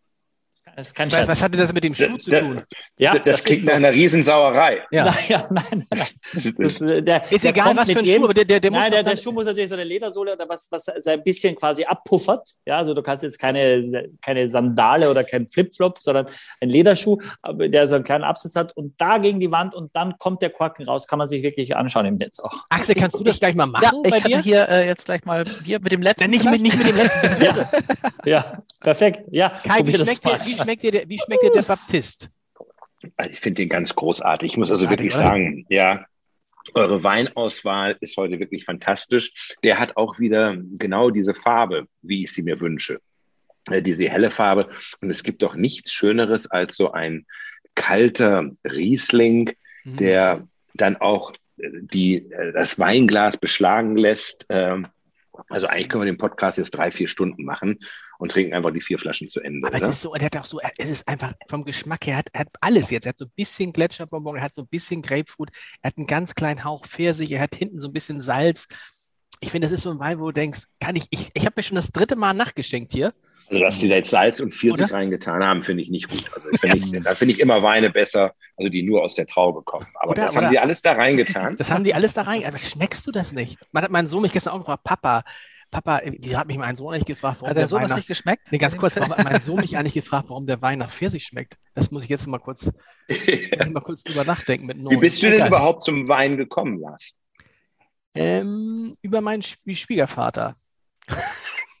der wollte dann, hat er gesagt, du musst jetzt mal anfangen, Wein zu trinken. Und dann habe ich ja Michael. Wie alt warst du da? Ja, jünger als heute, also vor 10, 12 Jahren, da fing das an. Und dann habe ich aber immer nur, habe ich immer so, auch so wie alle Grauburgunder getrunken. Ich dachte immer, ich, ich, ich habe immer gesagt, ich trinke Pinot Grigio. Und da habe ich ja durch Michael erfahren, dass Pinot Grigio nichts anderes ist als Grauburgunder. Und ich war immer ganz stolz und fand das gut. Und dann habe ich Michael kennengelernt bei einer ähm, Veranstaltung und sah ihn und fand ihn der geborene Entertainer und hatte vorher gelesen, dass Wein-Podcasts in den USA so gut funktionieren und dachte, mit dem und mit Axel, den ich, mit dem ich schon seit hunderten von Jahren alles Mögliche zusammen mache, müssen wir so einen Wein-Podcast machen. Und seitdem muss ich sagen, sind Axel und ich, glaube ich, können wir beide sagen, drauf, Axel. Ne? Es, ist, es ist jetzt schlimm geworden. Ja, wir sind drauf. Ein bisschen abhängig, ja. Aber seitdem ist es auch wirklich so, das, was Günther ja auch mal in Folge 14 gesagt hat, dass man sich immer nach oben trinkt. Das ist das Problem. Hast du einmal einen Wein getrunken für 10, 20, 25, 30, 200 Euro, dann fällt es dir schwer zurückzugehen und du bist in gewisser Weise versaut. Wenn ich heute einen Pinot Grigio trinke, frage ich mich, was habe ich damals dran gefunden? Obwohl ich eigentlich immer noch. Also das gilt bei mir für, für Rotweine. Also bei Rotweinen, für Rotweine gebe ich richtig, richtig, richtig viel Geld aus. Da habe ich übrigens auch schon Matthias Döpfner schwer abgezockt, ähm, weil wir immer Wetten gemacht haben. Und äh, die Wettschulden mussten in äh, altem Rotwein äh, aus dem Keller bezahlt werden. Und ähm, da werde ich nie vergessen, dass wir mal eine Herz für Kindersendung gemacht haben ähm, wo es darum ging, welches Ergebnis wir erreichen. Und wir vereinbart hatten, für jede Million, die wir über einer bestimmten Summe sind, kriege ich von ihm eine Flasche Rotwein aus seinem Weinkeller. Und das war äh, dann die Sendung, wo äh, Michael Schumacher spontan 10 Millionen Euro zusätzlich gegeben hat hm. äh, äh, für die Opfer des Tsunamis. Und das hat sich dann tatsächlich für mich äh, ausgezahlt. Ähm, äh, Im Übrigen, ähm, das sind auch Weißweine, die ich wahnsinnig gerne trinke. Äh, Günter Jauch ist hier ja mein Nachbar, der gestern 65 Jahre alt geworden ist.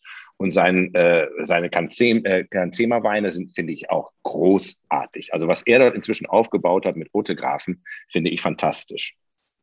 Sehr gut, aber ja, das stimmt, weil die auch so wenig Alkohol haben, ne? 7, 8, das hatten die Michael 7, 8. Das ist irre. Das ist, das ist irre. Äh, also was er da zum Teil äh, niedrig alkoholisch produziert, ist ganz fantastisch. Mhm. Aber jetzt nochmal dieser Baptist Schäfer, Michael, mhm. das ist, ist der so viel teurer als die anderen?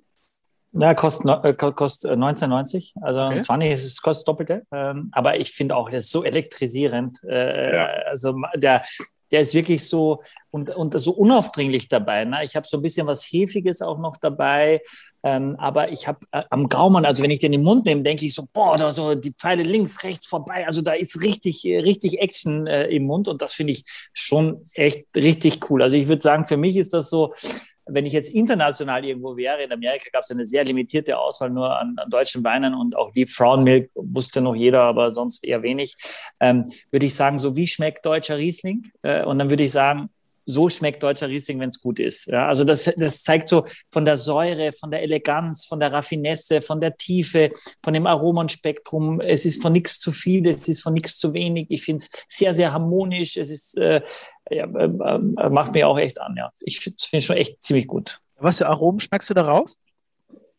Ähm, ja, also die, du merkst schon, finde ich jetzt, wenn wir die Weine, wenn ihr das, wenn ihr äh, Leute zu Hause das Paket in der Reihenfolge hinterher trinkt, du merkst schon, es ist schon erstmal die gleiche Rebsorte. Also das finde ich jetzt erstmal schon gut. Wir, wir haben jetzt keinen Riesling, der nicht nach Riesling schmeckt, sondern das ist schon alles, geht schon alles in eine Fahrtrichtung. Und da hast du. Äh, äh Fandst du den geil nicht? Ich fand der geil fiel so ein bisschen raus. Das war jetzt, ja, kein, aber, das war jetzt kein typischer Riesling, fand ich vielleicht in der Nase lauter, aber am Gaumen dann schon auch wieder ähnlich. Und ähm, wenn man weiß, dass die Säure vor allem eben von, äh, von manchen Rebsorten nicht so gut transportiert und von manchen eben mehr und Riesling gehört dazu, die diese Säure eben sehr, sehr gut transportieren können und daher auch diese Langlebigkeit mitbringen, weil Säure ein, ein wesentlicher Bestandteil ist dafür. Äh, also ich hätte immer dieses, erstmal dieses zitrische, wobei eher jetzt zitronige und we weniger Limetten- oder Grapefruitartige, ähm, so, so was ganz, ganz Klares, auch eher so eine zarte Pfirsichfrucht, jetzt nicht so, da war der Geil intensiver von, von, diesem, von dieser Pfirsicharomatik. Hier habe ich jetzt kein Gletschereis, das habe, habe ich jetzt hier, hier, hier gar nicht bei dem Wein.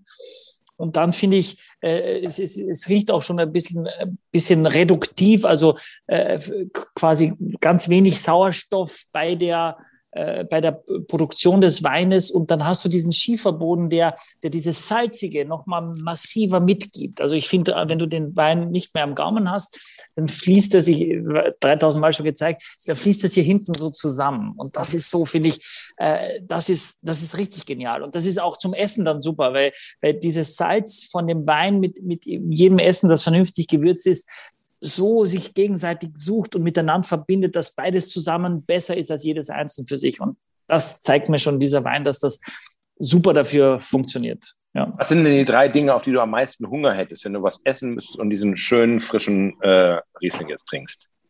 Uh, wir haben tatsächlich aktuell jetzt in der Woche haben wir äh, äh Wassermelonensalat mit äh, Ziegenkäse und Chili als Vorspeise würde ich das sofort dazu trinken und Gibt's sagen. ein sehr gutes Rezept von Otto Lengi. Sehr, sehr gutes Bestimmt. Rezept. Natürlich, wirklich. Bestimmt, bestimmt. Ich kann mir vorstellen, ein Wildkräutersalat. Weil ich finde, er hat was Kräutriges auch, aber, aber nicht, nicht too much. Ne? Also während ich beim anderen hatte ich kurz sogar Sauerampfer, also beim Geil, äh, Sauerampfer für mich auch ein, ein massives äh, Erlebnis meiner Kindheit, was wir immer gegessen haben und so weiter. Der, dieses, dieses kräutrig äh, Frische, das habe ich hier nicht so. Also so ein Wildkräutersalat kann ich mir vorstellen. Ein Burrata, so, also Tomate mit, mit, mit Burrata, Tomate, weil Tomate immer schwierig ist, weil relativ viel Säure hat. Da musst du also, auch wenn du das zubereitest, ein bisschen vielleicht älteren Balsamikum, diese Säure der Tomate auszugleichen. Dann diesen Wein dazu kann ich mir perfekt vorstellen. Ähm, wir haben mal so einen Seeteufel Carpaccio gemacht, nur mit ein bisschen äh, äh Limetten äh, äh, Marinade drauf. Fantastisch, ja. Das wären meine drei Lieblingsessen jetzt dazu. waren vier. Okay, sorry. Sag mal, wenn, sag wenn, mal. Du, wenn, du, mir das nur gesagt hättest, so diese Begriffe, weißt du, also eigentlich kann ich mir immer noch unter keinem dieser Begriffe so richtig was vorstellen. Also vielleicht Seeteufel Carpaccio so ein bisschen, aber so diese Salate habe ich, glaube ich, nie gegessen. Lars ist beleidigt, der geht jetzt. Ähm, äh, in dem Zusammenhang, äh, lieber Michael, ich habe neulich mal eine, ein veganes Experiment gemacht. War in einem hinreißenden äh, Lokal auf Usedom, äh, Hotel Atlantik. Und dort haben wir zwei Tage eine Produktion gemacht für das Weltwegen-Magazin äh, mit der Marie von der Benken. Und da habe ich gelernt, dass es auch veganen Wein gibt. Und das war mir mhm. bis dahin gar nicht gewusst, dass Wein auch nicht vegan sein kann. Mhm. Und äh, ich war von den veganen Weinen ganz begeistert. Gibt es da irgendeinen Geschmacksunterschied? Siehst du da äh, Defizite? Es geht, glaube ich, eher um die Art und Weise, wie ein Wein äh, gefiltert wird. Ne? Also wenn er mhm. in, in Eiweiß genau. gefiltert wird, ist er nicht mehr vegan. Mhm. Aber war ganz, also jeden veganen Wein, den ich bis heute getrunken habe, es waren drei oder vier, war ich ganz begeistert. Mhm. Also meistens, äh, also ich finde ja teilweise bei Produkten steht vegan drauf, wo ich sage, okay, warum sollte das ja. nicht vegan sein? Ich glaube, überall, wo man es draufschreiben kann, verkauft man nicht weniger deswegen. Ähm, äh, es ist natürlich vor allem bei biodynamischen Winzern, die automatisch auch die vegane Wein machen, nicht automatisch, aber, aber, aber sehr oft und äh, die eben dann auch gleich sehr oft auch weniger Schwefel nur brauchen, weil die Weine in sich so stabil sind durch die ganze, äh, durch die, die ganze Art der Verarbeitung und des naturnahen Weinbaus äh, und des äh, kompletten Verzichts auf irgendwelche chemische Einflüsse, was natürlich dich auch einschränkt und durchaus auch dir Möglichkeiten gibt, gerade im Spätsommer, wenn es sehr heiß ist und dann regnet und du hast eine Feuchtigkeit und dann hast du auf einmal Pilzbefall, den du als, als spritzender Winzer relativ schnell wegkriegst, wenn du schnell bist und als biodynamischer Winzer wahnsinnig schwer ist, wenn du jetzt irgendwie Ackerschachtelheimtee kochst, den ausbringst und am nächsten Tag regnet es, dann ist das alles wieder weg und dann musst du wieder machen und wieder gehen und so weiter. Deswegen kann es schon sein, dass eine gewisse Stilistik bei veganen Weinen häufiger ist, aber es kann auch einfach ein sehr industriell hergestellter Wein vegan sein, wenn einfach dieses Klären äh, quasi nicht mit tierischen Produkten, Gelatine, Ei, Ei, Ei gemacht wird, dann ist es vegan. Einen großen geschmacklichen, rein geschmacklichen Unterschied nur von der Produktion, ob es jetzt vegan ist oder nicht, habe ich tatsächlich noch nicht festgestellt. Ist denn historisch Wein immer gefiltert worden in Eiweiß? Nein, historisch, also das Filtern kam erst später, weil man einen ästhetischen Anspruch hatte, dass das eben nicht so trüb sein soll, sondern eine klare Frucht. Aber mittlerweile ist ja sehr, sehr viele Winzer, die sich besinnen auf die Ursprünge, wie Wein gemacht wurde, die also sagen, ich will beim Filtrieren verliere ich vielleicht äh, äh, dieses Trübe, aber äh, bei jedem Filtrationsvorgang geht immer irgendwas anderes auch drauf. Also sobald ich irgendein Produkt filtriere, bleibt irgendwas hängen, was ich vielleicht aber lieber im Wein hätte als in der Filtration. Und von daher äh, würde ich allen nur raten, auch Weine, die vielleicht gefühlt ein bisschen trüber ausschauen oder wo unfiltriert draufsteht, erstmal keine Angst davor zu haben, weil das auf keinen Fall krank macht, sondern weil es meistens noch geschmacksintensiver ist. Wollen wir, wollen wir nochmal diesen, äh, den, den Pfirsich Melba probieren zum Abschluss? Wen? Den, den Pfirsich Melba, Dr. Losen. Schenk ihn ein, dann weißt du, warum ich. Aber ist ja rein äh, sozusagen von der von der. Mal trinkst du uns voraus oder was Nein, ist da nö, los? Nicht, nicht. Ich habe nur, ich muss ja immer auf die Zeit achten. Wenn, wenn Michael hm. erstmal in Schwung ist, wir haben, Hab teilweise, wir haben teilweise schon einen Podcast gehabt, die gingen dienstags los und waren Donnerstag zu Ende. Hm. und da muss man ja aufpassen so ein bisschen. Bei, hm. bei dem, bei dem äh, Johann Baptist Schäfer habe ich auch noch sowas, so, so eine schöne rauchige Note hinten raus. Das finde ich eigentlich auch ziemlich cool. Ich weiß nicht, ob, ob, ob ihr das auch habt. Nein. Das ist so eine, so eine, so eine, äh, ähm, so eine krass äh, ähm, äh, herbe Zitrusfrucht, die dann äh, tatsächlich am Gaumen so, so eine leichte Rauchigkeit äh, äh, mit sich bringt. Und das finde ich, mag ich jetzt zum Beispiel da jetzt auch sehr gerne. Also ich kann mir auch vorstellen, Axel, dass du nur so ein Lardo oder so einfach nur den dünn aufgeschnitten äh, und da diesen Wein dazu, glaube ich, ist eine super Kombo. Also auch jetzt nicht um 300 Was ist denn ein, was ist ein Lardo? Ja, genau. So ein weißer Speck, äh, so ein Ach, weißer Speck. Ja. ich glaube, wir, ich, ich glaub, wir müssen mal bei dir essen gehen. Nee. Ja, seh, Obwohl, neulich war ich bei dir, da gab es da gab's Spaghetti, aber richtig lecker. Also, aber darf ich mal fragen, Michael, äh, wo geht man denn bei dir essen? Das frage ich jetzt als Potsdamer. Ja, äh, wir sind ein privater Wirtschaftsclub in Hamburg.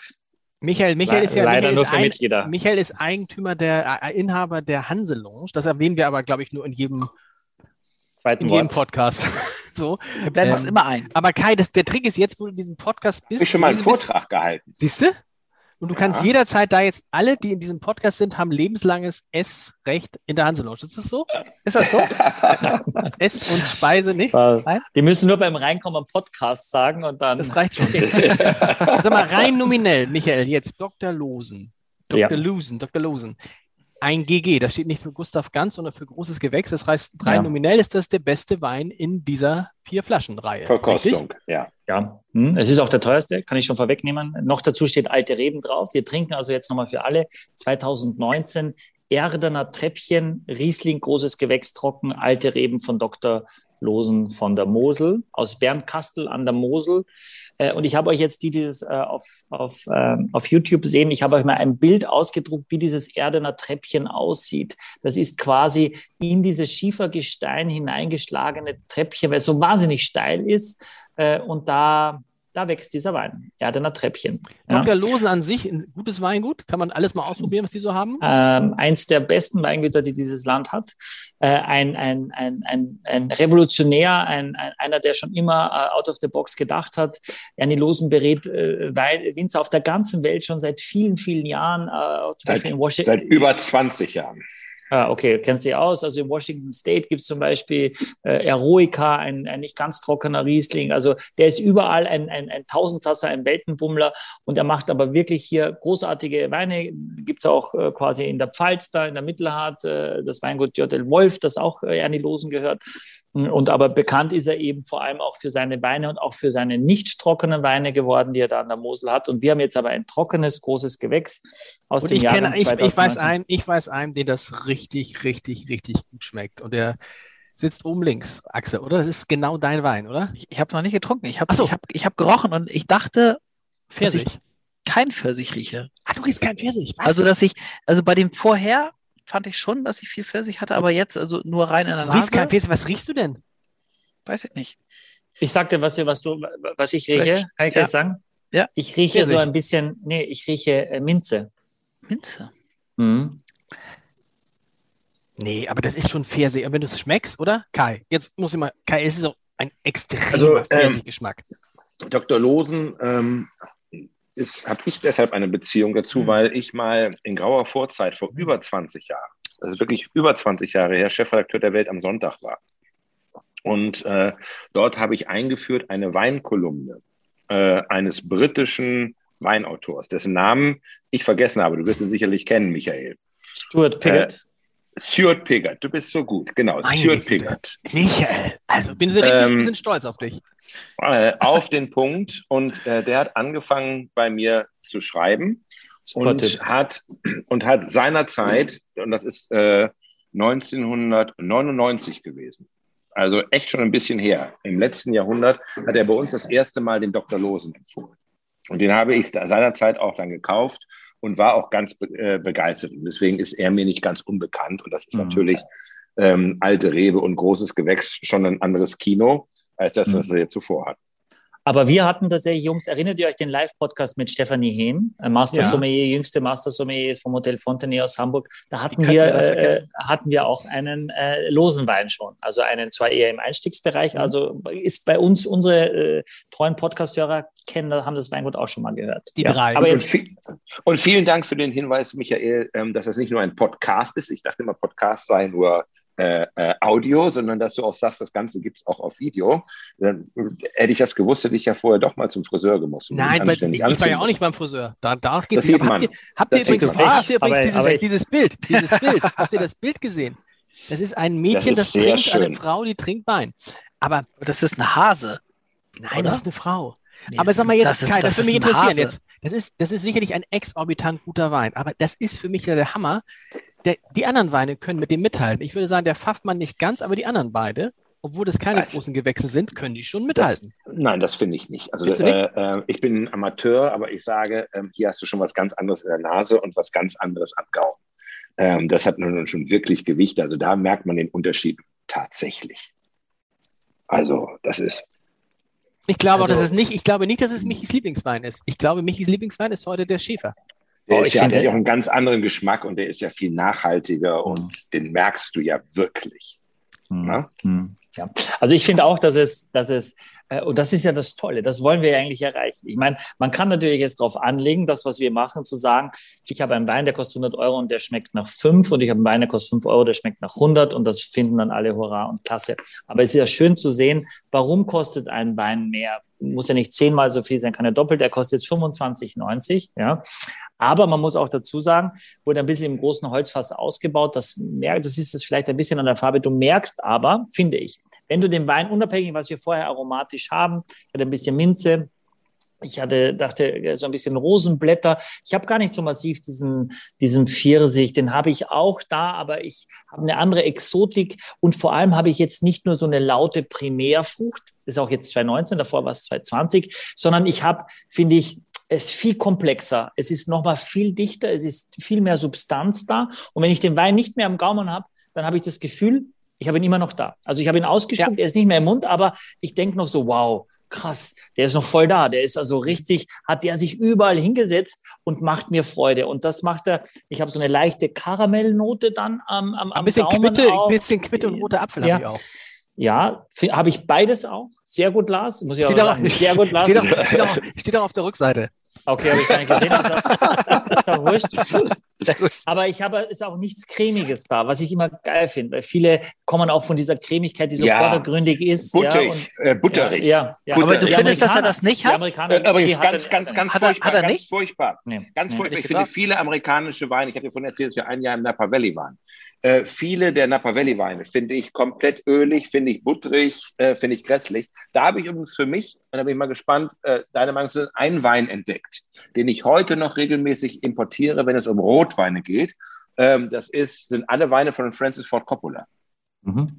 Weil Francis Ford Coppola auch dieser, äh, ähm, dieser Mode in, in Amerika widerstanden hat, die Weine möglichst schwer und möglichst butterig zu machen. Und die Cabernet äh, äh, Sauvignons von Francis Ford Coppola sind fantastisch, sind wirklich mhm. großartig. Ja. Teuer? ja, also teuer? Nein, überhaupt nicht, nee? überschaubar. Nein, muss ich wirklich sagen, sind tatsächlich. Können wir den nicht mal einladen? Ist der noch, lebt der, lebt der, lebt noch? Ja, natürlich, lebt noch? Na, natürlich lebt der noch. Ich weiß immer, ich bin mir nicht sicher. Ich habe aber auch mal gedacht, dass äh, Peter Alexander noch lebt. Hat der nicht die Mondlandung gefilmt? Äh, keine Ahnung. Aber seine Weine, und ich finde es übrigens ganz großartig, wenn sich jemand äh, in seinem zweiten Leben so neu erfindet und dann zu sagen noch, ich mache Weine und die dann auch wirklich äh, tatsächlich outstanding sind. Der übrigens seine Weine ähm, äh, im äh, amerikanischen Aldi verkauft. Dann auch hochpreisig, aber trotzdem dort verkauft. Und das sind wirklich gute Weine. Oder sind die ganz scheiße, Michael? Nee, nicht ganz scheiße. Äh, ich habe auch dort gelebt. nee, äh, aber äh, ich habe auch länger jetzt nichts probiert. Diese Diamond Collection gab es eben auch relativ Diamond, preis, ja. Hm, ja, gab es auch relativ preiswert. Ich muss nur sagen, wahrscheinlich, also als ich nach Amerika ging, äh, und ich habe mich da auch um, um, Wein gekümmert in den Restaurants, in denen ich gearbeitet habe. Ich gedacht, das halte ich jetzt nicht aus, die nächsten zwei Jahre diese fetten Weine zu trinken. Aber natürlich, wenn du länger dort bist, äh, gewöhnst du dich auch dran und der Gaumen verändert sich so ein bisschen. Und ich glaube, also die, die Kellner bei mir im Restaurant haben immer gesagt, wie schmeckt der Wein? Ja, schön butterig und nussig und allem gesagt, genauso möchte ich ihn haben. Ja, und dann kam ja. der Wein so. Wahrscheinlich würden wir jetzt sagen, wie schmeckt der Wein? Jetzt, wenn wir in Deutschland sind und es geht vor allem um Riesling und dort geht es vor allem um Chardonnays äh, im Weißweinbereich, dann sagen wir wahrscheinlich auch ja so ein bisschen diese Aprikosenfrucht, ein bisschen Quitte, ein bisschen Apfel und ist auch richtig. Und der Amerikaner sagt, alles auch gleich. Genauso nicht meine Geschmacksrichtung. Von daher äh, habe ich da schon Parallelen erkannt. Aber auch da kamen schon die Bestrebungen an, äh, der Winzer die Weine schlanker zu gestalten, einen Teil früher zu ernten, eine Frische drin zu haben, die Malolaktik wegzulassen, diese große Batonage, die diese Cremigkeit bringt, die Hefen immer wieder umzurühren, weniger zu machen, mehr stabil zu bleiben, um diese Frische zu erhalten, um nicht ganz so fett zu werden am Gaumen. Aber der größte Markt für die amerikanischen Weine sind die Amerikaner selber. Und am Ende des Tages muss ich schon ein Stück weit auch überlegen, dass ich die Weine so mache, dass die, Leute auch trinken und nicht nur, dass ich sie als einziger geil finde mit ein paar äh, Podcast-Leuten, die das auch abfeiern. Aber der Markt mhm. mag das nicht. Der Markt mag leider das immer noch, die Mehrheit. Äh, und wir müssen auch immer wieder solche Weine hier zeigen, heute nicht, aber weil das die Menschen auch trinken. Und das finde ich auch wichtig. Äh, und wir können dann trotzdem sagen, finden wir nicht so geil oder äh, finden wir, finden wir mhm. gut. Ja. Also, also Kai, lieber Lars, lieber Lars, weißt du, was du jetzt die letzten 90 Minuten vergessen hast? Nämlich? Den Wein immer auszuspucken. Du hast ihn runtergeschluckt. Nein, nein, das, das täuscht. Das okay, täuscht. Das, täuscht. Das, sind, das sind Schnittbilder. Das sind, aber ich habe so. auch bei dir, ich habe auch bei dir jetzt den Spucknapf nicht gesehen. Habe ich auch nicht, ehrlich gesagt.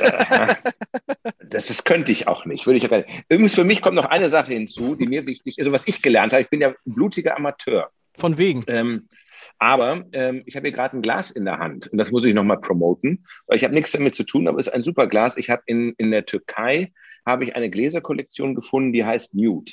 Und die sind unendlich dünn. Also dieses Glas ist so dünn und du siehst auch hier.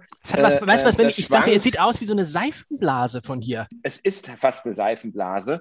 Und äh, ich finde, es macht tatsächlich, und das würde mich jetzt auch nochmal interessieren an, an, an Michael, es macht aus meiner Sicht einen Unterschied, aus was für einem Glas, also das Geschmackserlebnis ist nochmal unterschiedlich, aus was für einem Glas ich meinen Wein trinke. Und da gibt es ja auch völlig unterschiedliche äh, äh, äh, Kulturen. Ich war jetzt äh, vor zehn Tagen war ich in Venedig und dort habe ich den, äh, den, ich glaube, den äh, ähm, Gavi di Gavi aus einem Wasserglas bekommen. Ähm, dann gibt es ja diese sehr alten italienischen äh, äh, Gläser, diese wirklich alten, die ganz dick sind, die handgeblasen sind. Und ich muss ganz ehrlich sagen, dass ich inzwischen ein Fable für all diese extremst dünnen Gläser, Klammer auf, äh, checkt mal wirklich auch, äh, nach, Nude heißt die Kollektion, extremst dünnen Gläser empfunden habe, weil ich finde, dass der Wein nochmal völlig anders daraus schmeckt. Also das Glas ist natürlich entscheidend. Venedig, äh, Murano ist ja bekannt dafür weltweit. Das sind ja eher so dicke Gläser. Die Italiener, die Spanier sehr oft keine richtig gute Glaskultur. Ähm, aber weil Wein einfach auch wie ein Lebensmittel wie Wasser zum Essen auch getrunken wird in so kleineren Gläsern. Oft ist ja auch mhm. äh, das Problem, dass die ganz dünnen Gläser auch sehr schnell kaputt gehen und das ist dann auch irgendwann ein Kostenfaktor und Leute sagen, haben eher Angst, die zu nehmen, weil dann hinterher sauber machen und dann geht die mal jetzt kaputt. Aber wir, kann ich nur raten, weil das Thema Glas ist bei uns auch immer immer wieder aktuell. Wir sind ja in den finalen Planungen, einen Podcast zu machen mit Maximilian Riedel, einen Live-Podcast, wo wir nicht nur drei Flaschen äh, anbieten werden, sondern auch drei verschiedene Gläser und, und den gleichen Wein in unterschiedliche Gläser schütten, um zu probieren, wie es schmeckt. Also die Glasform ist entscheidend auch und dann auch die, die, die, die Dicke der, der Glaswände. Aber kann man sagen, Michael, was, was, was ich, ich würde das unterstützen, was Kai sagt. Mein Gefühl ist auch, je dünner das Glas, desto größer das Geschmackserlebnis. Äh, pauschal äh, hängt es an vielen anderen Faktoren auch. Also äh, äh an, zum Beispiel, wie groß ist der Umfang äh, äh, des Glases im oberen Bereich quasi, ob das sich verjüngt oder verbreitet. Davon entscheidet sich auch, wie weit lege ich meinen Kopf nach hinten, um es zu trinken. Und wenn ich, je ah. weiter ich den Kopf nach hinten mache, umso weiter wandert die Zunge nach vorne, können wir nicht beeinflussen, ist so. Und der Wein trifft zu einem anderen Zeitpunkt bei mir auf auf der Zunge und deswegen habe ich ein ganz anderes Geschmackserlebnis. Das ist entscheidend. Was den Geruch auch betrifft, ist die Glas Glasform auf jeden Fall entscheidend. Und dann, und das ist schon nochmal eine andere Qualität, aber ich finde auch eine andere Ästhetik. Äh, ein dünneres Glas hat einfach was Feines, was Filigraneres. Ähm, und äh, durchaus, äh, finde ich, müsstet, müsstet ihr mal probieren, wie ihr am liebsten, mit was ihr am liebsten dann auch, auch trinkt, wo der, euch der Wein am besten schmeckt. Aber ich finde es sehr wohl ein K.O.-Kriterium zu sagen, ich nehme diese dünnen, schönen Gläser nicht, weil ich hatte mal zwölf und jetzt habe ich noch sieben und das ist gerade mal. Ich fragen, Kai, wie ist es bei dir? Die gehen auch Geschirrspüler geht ähm, nicht. Nein, geht überhaupt nicht. Und die sind auch so, wenn ich hier dann manchmal, dann habe ich auf einmal die obere Hälfte in der Hand. Ja. Die untere Hälfte ist weg. Aber äh, wie gesagt, ich kann es wirklich äh, nur empfehlen. Ähm, ich habe noch nie, und ich habe auch Riedelgläser, aber ich habe noch nie ein so dünnes Glas gehabt wie dieses. Und das ist ein besonderes Erlebnis. Jetzt, äh, ich habe jetzt nicht hier die Rotweingläser, die großen Kelche. Äh, und die sind auch wirklich großartig. Und wenn ich mir dann angucke, was so früher, wie hießen denn diese Dinger, diese Kelche, äh, Michael, aus denen unsere, Römer, aus denen unseren Eltern noch getrunken haben. so, Aber wie kann das sein? Wie kann das sein, äh, dass die Dicke des Glases das Geschmackserlebnis beeinflusst? Also, naja, weil das jetzt in dem Mund und wenn das also, ja. wenn also sehr, sehr viel Glas dann hier, dann ist es automatisch stumpfer und, und ja. opulenter, weil du das, weil das Glas quasi so viel Platz einnimmt in deinem Mund dann. Ne? Und ja. natürlich kannst du dann äh, finde ich, also die Italiener, die haben auch Gläser, da kannst du ja gar nicht schwenken. Das ist ja wirklich so, so, so mini. Äh, vielleicht einfach, weil du das Gefühl hast, ich habe nur drei, ich habe nur, ich habe drei Gläser Wein gehabt und bin noch gar nicht besoffen, weil so wenig nur reingeht. Äh, da finde ich, oft ärgert es mich, dass du dann auch in, auch in Burgund, äh, dann hast du eine tolle Weinkarte und dann hast du eher mäßige Gläser, ist ein bisschen schade. Riedel hat da schon geholfen. Es gibt auch andere Zalto, es gibt super, teilweise super Gläser. Gabriel, super Glas aus der Schweiz. Also von daher gibt es, hat sich da einiges getan in den letzten Jahren, wo man wirklich sagen kann, es es macht einen Unterschied. Es hört sich immer anders an für Leute, die nicht so damit beschäftigt sind und glauben, die wollen uns irgendwelche Gläser verkaufen. Ich glaube, du musst es wirklich mal ausprobieren und um dann festzustellen, und Kai, wenn es so ist bei dir, perfekt, aber auch festzustellen, wie entscheidend es ist, aus welchem Glas ich den Wein trinke, was für ein anderes Erlebnis ich habe. Und auch das, was wir hier machen, ist ja schon, es hat jeder ein anderes Glas. Deswegen liebe ich, wenn wir in einem Studio sitzen. Alle das gleiche Glas, den gleichen Wein, aus der gleichen Temperatur, aus der gleichen Flasche, ist eben viel objektiver als, als jetzt schon. Da gehen schon die Nuancen Chancen auseinander. Andererseits Aber weißt du was, Michael, wir machen das nie wieder, weil wir haben gemerkt, ein Jahr waren wir nicht mit dir in einem Raum und dann, kaum waren wir mit dir im Raum, gab es ein Chateau Lafitte Rothschild, weißt du? Ja, und wir genau. warten jetzt einfach ab, bis es da den Cheval Blanc, den 47er gibt. Ja, wir müssen ja unter dem machen wir es nicht mehr. Wir müssen so ein bisschen zum Ende kommen. Sehr gut. Kai, am Ende ist immer so die Frage, was war jetzt dein Lieblingswein oder unser aller Lieblingswein? Das ist, finde ich, heute trotz, trotz des letzten ich, großen ich trinke, gerade, ich trinke gerade rückwärts, um, das, rückwärts? um genau diese Frage zu beantworten. Aber ah, das nur als Hintergrundinformation. Also erstmal ich, noch sagen, ich muss noch ja? eins dazu sagen, für, für Leute, die, ich weiß, das ist auch immer wichtig, dass dieser Wein eine wahnsinnig hohe Bewertung hat. Der Erdener Treppchen 2019 hat von Robert Parker, das ist der weltweit wichtigste Weinkritiker 97 von 100 Punkte bekommen. Das ist eine unfassbar hohe Bewertung für einen deutschen trockenen Weißwein für 26 Euro. Das ist also, sensationell, eine äh, sensationelle ja, ja. Bewertung. Ja, ja, du weißt selber, ähm, also das, äh, da, da, kriegst du, also äh, in Bordeaux gibt es Jahrgänge, da hat der, der, der höchst bewertete Wein, der meistens ein, ein Petrussis oder ein Margot, äh, auch nur 97 Punkte ne? Ja. und kostet aber mindestens das 20-fache. Ja. Äh, zumal die Amerikaner ja nur noch diesen Punkten verkaufen und eigentlich Sehr sowas viel, immer sofort, deswegen ist er weg, ne? Mhm. weil die Amerikaner kaufen ihn einfach auf, ne? Äh, mhm. systematisch. also ich weiß gar nicht, ganz schwer mich zu entscheiden, weil es sind ganz unterschiedliche Weine für unterschiedliche äh, Gelegenheiten. Ähm, äh, womit du sicher recht hast, äh, Lars, dass das ein fantastisches Weinpaket Ein fantastisches, muss man wirklich mal sagen. Ja, das Kai also Diekmann Weinpaket. Wir hatten, muss man auch mal sagen, Michael, wir hatten bei allen Weinpaketen bisher, hatten wir einen Wein, wo man dachte, hm, ja, kann man mit dazu nehmen, muss man aber nicht. Aber hier ist es nicht so. Hier hast du vier Weine, das, die alle, die alle für sich, jeder hat für sich ein eigenes, ist, ist, ist ein eigenes großes Erlebnis. Deshalb, ich habe ja nur gespuckt heute, aber ich kann mir vorstellen, dass die auch schmecken, wenn man die trinkt. Also ich muss ganz ehrlich sagen, auch vom Preis-Leistungs-Verhältnis und Michael, korrigiere mich, du hast gesagt, dass der Schäfer was mit 10 Euro kostet. Äh, nee, der kostet 20.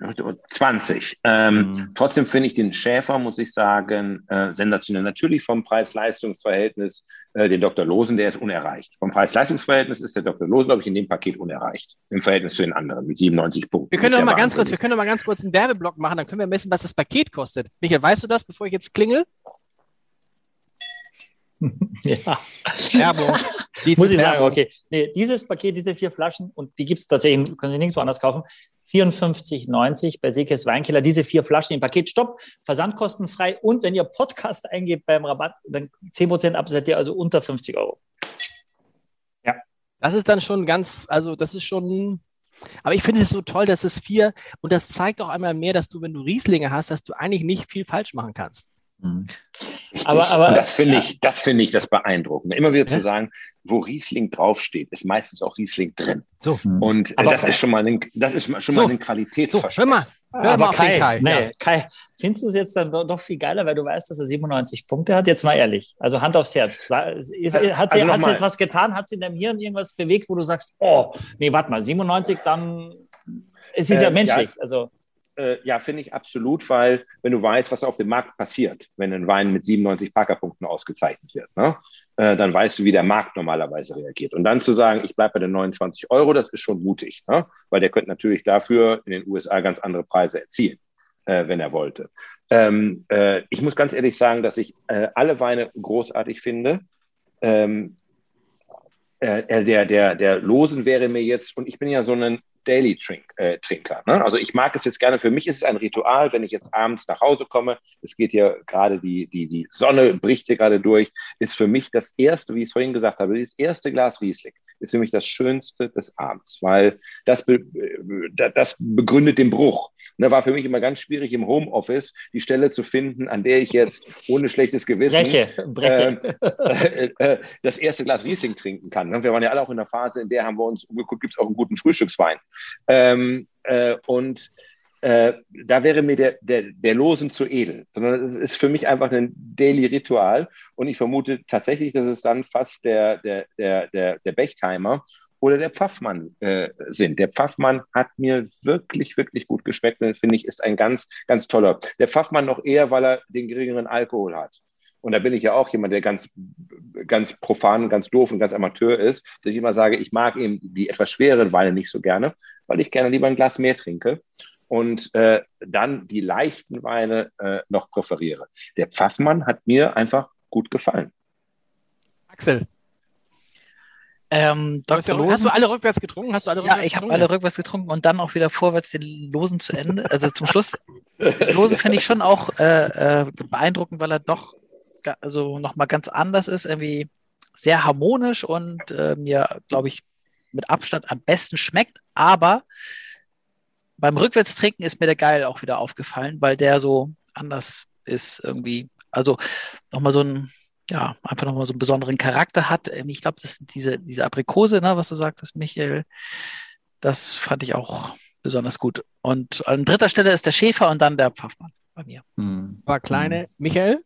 Mhm. Ich kann das schnell sagen, ähm, du musst ja mal letzter sein, Michael. Ja. Ich muss sagen, ich finde es wirklich, ich finde es phänomenal. Diese, diese Rieslinge ist wirklich phänomenal. Da ist kein schlechter dabei. Und ich habe mich in diesen geil verliebt, in Preis-Leistungsverhältnis und dieses ungewöhnliche Frische und dieses tolle Geschmackserlebnis. Äh, ich sag's gleich, ich habe ich hab schon zwölf, zwölf Kisten, hätte ich mal gesagt, zwölf Flaschen bestellt. Mhm. Nur von dem geil, weil ich muss sagen, das ist so ein Wein, den kannst du gut anbieten. Und der ist sowohl für jemanden, der sich mit Wein auskennt, ein tolles Erlebnis, und für jemanden, der sich nicht mit Wein auskennt, der wird nicht sagen, Kai, hast du da Erfahrung gemacht, wenn du auch viel Riesling, es gibt ja viele Leute, die Riesling nicht mögen. Was, was, wenn du dann, du hast Gäste bei dir und dann sagen die, oh, lieber kein Riesling? Also ähm, nein, sowas mache ich nicht. Im Gegenteil, ich leide immer drunter, äh, wenn ich bei guten Freunden bin, von denen ich eigentlich viel halte, wo das Essen immer toll ist, wo dann häufig äh, auch Weine aus der neuen Welt sind, die genau das sind, ähm, was Michael beschrieben hat, dass die butterig sind, dass die schwer sind, dass sie sonst irgendwas sind, wo ich finde, das Gute liegt so nahe. Ein deutscher Riesling ist mir das Beste, was es gibt. Ist auch so einfach, da kann man auch so wenig falsch machen. Hm. Äh, wenn man sich orientiert. Und ich, äh, ich kenne äh, wenig Leute, die sagen, äh, ich mag den Riesling nicht, also die aktiv daraus kommen, sondern du musst die Leute einfach nur auf den Riesling bringen. Und ich habe immer die Erfahrung gemacht, wenn ich hier meine Riesling äh, ausschenke, dass anschließend die Leute sagen, sag mal, kannst du mir nochmal die Adresse geben, wo kriege ich den auch her? Ne? Wobei, wie gesagt, Spielmann Schindler ist mein Hausriesling, den ich hier jeden Abend trinke, aber natürlich mache ich auch viele andere Rieslinge, äh, so wie ich jetzt wieder auf äh, äh, andere Winzer gestoßen worden bin, äh, die ich mir dann auch einkaufe, weil ich sage, sind einfach toll, sind einfach gut. Welchen trinkst du heute Abend mit, mit Katja, mit deiner Frau? Wenn du sagst, Mensch, ich hatte diesen komischen Wein-Podcast, ähm, welchen würdest du ihr jetzt anbieten? Äh, den Pfaffmann. Ah, tatsächlich. Ne, weil wir, guck mal, du, das ist auch die Uhrzeit jetzt. Ne? Mhm. Äh, äh da sage ich einfach mal, jetzt da trinken wir tatsächlich den Pfaffmann, weil das ist so der, hm, der einfache, ohne dass er jetzt zu bestimmend wird. Ne? Also ohne dass er äh, jetzt diktiert, das ist ein Geschmackserlebnis, sondern es ist einfach erstmal, hey, wir haben jetzt gute Laune. Wobei ich hier natürlich jetzt ordentlich voraus bin, ne? nachdem wir jetzt hier sind.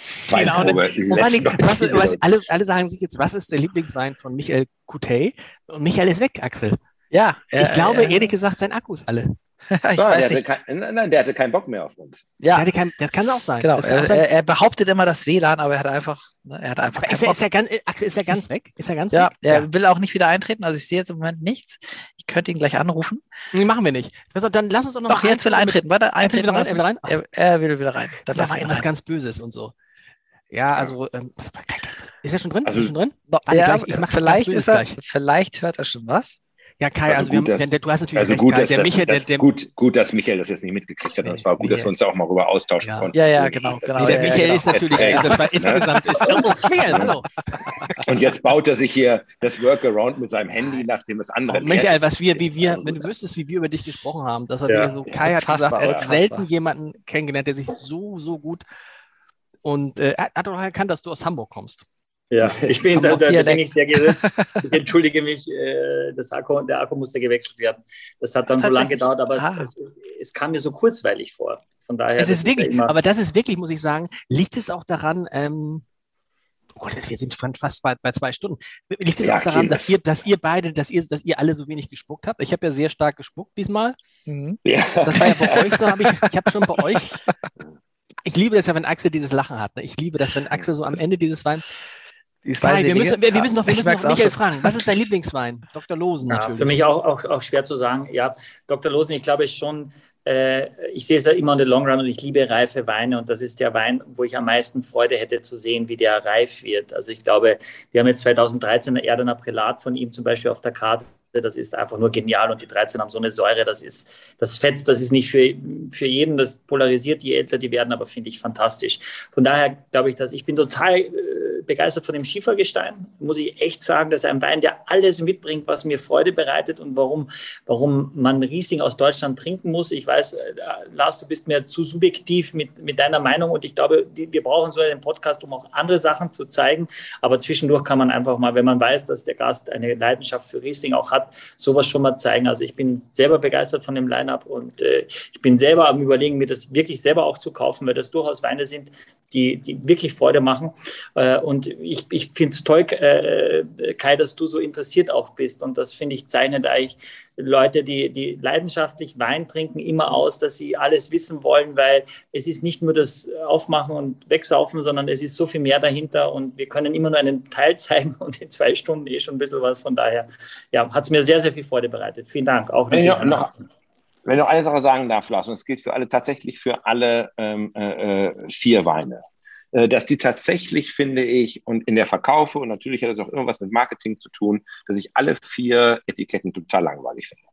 Ne? Also ja. so super die Weine sind. Ja, so finde ich das so, ist so, ja. Ähm, kannst, kannst ja, du nicht mal aber, eins gestalten? Irgendwie? Aber weißt du, ähm, beim Porsche spielt ja nicht nur eine Rolle, dass da ein geiler Motor unter der Haube ist, sondern wie der Rest aussieht. Ja. Ne? Und äh, so finde ich auch, dass äh, ich finde, äh, dass man Künstlereditionen macht. Wir wissen das Motor Rothschild, äh, Michael. Ne? Hat ja entsprechende Künstlereditionen gemacht, der 1989er, den wir häufig bei Veranstaltungen hatten, weil er eine bestimmte Rolle, eine bestimmte historische Rolle spielt.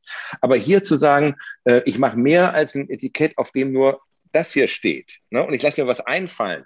Und äh, der Ausdruck, das, was ich da draußen verkaufe, entspricht dem, was da drinnen ist, fände ich total spannend. Und sich darüber mal Gedanken zu machen. Du kennst mein Thema, ähm, dass ich irgendwann mal bei Bild Bibelprojekte gemacht habe. Ne? Die Bibel ist das erfolgreichste Buch der ganzen Welt. Was kannst du da noch neu machen? Du kannst das Design neu machen. Hm. Du kannst dir neue Dinge äh, äh, einfallen lassen. Und wir haben dann ja ganz viele verschiedene Bibelprojekte gemacht. Ne? Die, die, die Goldbibel, die, die Glasbibel, die Holzbibel, die Dürerbibel. Also einfach eine völlig andere Verpackung für einen grandiosen Inhalt. Einen grandiosen Inhalt. Und ähm, da finde ich einfach, dass hier in allen vier Fällen in allen vier Fällen entspricht die Verpackung, entspricht der Ausdruck, der optische Ausdruck nicht dem, was ich an Qualität liefere. Und das würde ich mir tatsächlich noch wünschen, dass man an dieser Stelle nochmal kreativer ist und sich überlegt, wie kann ich dem noch aus, einen anderen Ausdruck verleihen. Aber Michael, ist es nicht tatsächlich auch echt ein Kernproblem der Weinbranche, dass sie sich unter Wert verkauft, dass sie diese ganze Bereich Marketing, deshalb sticht der Markus Schneider ja so hervor, weil sich die anderen 0,0 Daumen kümmern. Mhm. Man sieht auch, wie erfolgreich er ist. Er hat ja gesagt, er hat seine Ernte schon verkauft und war bei uns im April. Ne? Also äh, das muss man ja auch dazu sagen, oder im März sogar. Äh, und so toll sind die Markus Schneider Etiketten jetzt auch nicht. Also es ist jetzt nicht so, dass du, ja, sagst, aber, dass du jetzt in Ohnmacht fällst. Ja, ja. So. Na, Christoph, also ich, ich biete an, dass wir mal eine Folge machen mit vier wie ich finde, tollen Etiketten. Äh, und dann schauen wir, was die Weine dann dahinter sind, äh, dahinter ausmachen. Äh, wahrscheinlich ist es im Supermarktbereich nochmal wichtiger, dass es einigermaßen was gleich schaut, weil der Inhalt einfach so hundsmiserabel ist. Ähm, von daher, mm, aber ein guter Ansatz und das hören ja auch einige Winzer, weiß ich, sich darüber Gedanken zu machen. Es ist halt teilweise schwer, da übernimmt die neue Generation, dann hat das der Vater vom Großvater, vom Urgroßvater, vom Ururgroßvater und das ist von 1653 und das will man auch nicht einfach so hergeben. Von von daher ich glaube, ich ist es, ist ja, es ist ja so Quatsch bei allen, also ich meine, ernsthaften Porsche äh, äh, das bei Michael, Porsche von Michael. 1900 sieht heute, 1950 sieht heute auch nicht mehr so aus, wie, äh, sieht auch nicht mehr aus heute so wie, wie ja. vor 60, 70 ja, Jahren. Da auch das Nivea-Logo sieht nicht mehr so genau. aus wie, wie Aber das Abendblatt-Logo sieht noch so aus.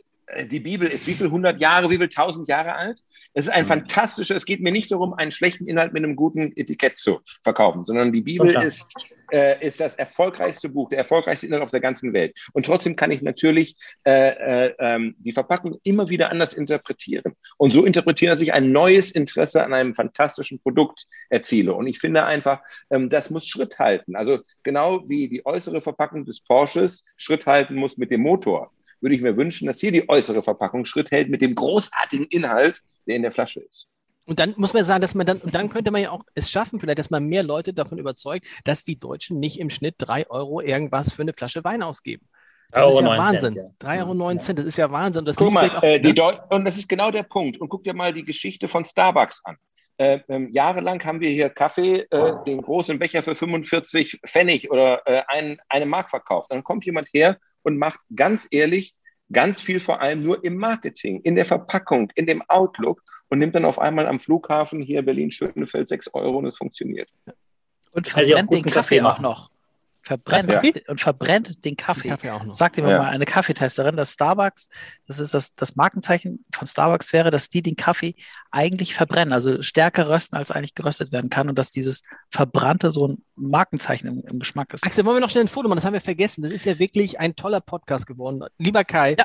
ganz, ganz herzlichen Dank. Es ist der längste Podcast, den wir hatten aber es ist einer, man könnte ewig so weitermachen. Das ist ja das Verrückte. Es liegt auch ein bisschen an den Rieslingen, Michael.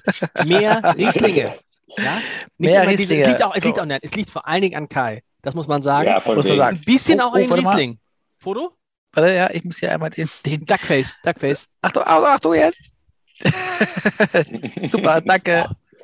Also vielen, was In haben diesem wir, Sinne. Vielen Dank. Können wir noch was sagen, Michael? Was kommt die nächsten Wochen? Ich kann euch eins sagen. Sophie Bonnet habe ich dir schon mal angekündigt, die Krimi-Autorin. Die hat ja einen Krimi geschrieben über die Chinesen, die den Bordeaux übernehmen. Und da habe ich gedacht, die müssen wir mal einladen. Die können wir in dieser in der Herbstzeit, wenn die, wenn die roten Weine kommen. Klar, äh, Kai, hast du eine Idee? Ich habe gerade meine ersten sechs chinesischen Rotweine bestellt. Bei der BASF, die haben das erste Mal jetzt chinesischen Bordeaux angeboten. Und den habe ich bestellt. Ich habe ihn noch nicht probiert, aber ich will ihn unbedingt mal Gästen unterschmuggeln und mal gucken, wie sie reagieren. Aber ich finde, da müssen wir uns echt alle Sorgen machen. Wenn die Chinesen anfangen, Wein anzubauen. Also du hast äh, chinesischen Wein, du hast keinen Bordeaux, aus, also nicht von, von, von einem Bordeaux-Wein, was den Chinesen gehört, sondern nein, aus China. Aus China. In China produzierter Wein. Ich habe ihn noch nicht produziert, aber äh, probiert, aber er wird bei äh, ähm, BASF angeboten und deswegen muss er eine bestimmte Qualität haben. Wir hatten schon mal einen, Michael, ne? einen chinesischen Rotwein und der war gar nicht mhm. schlecht.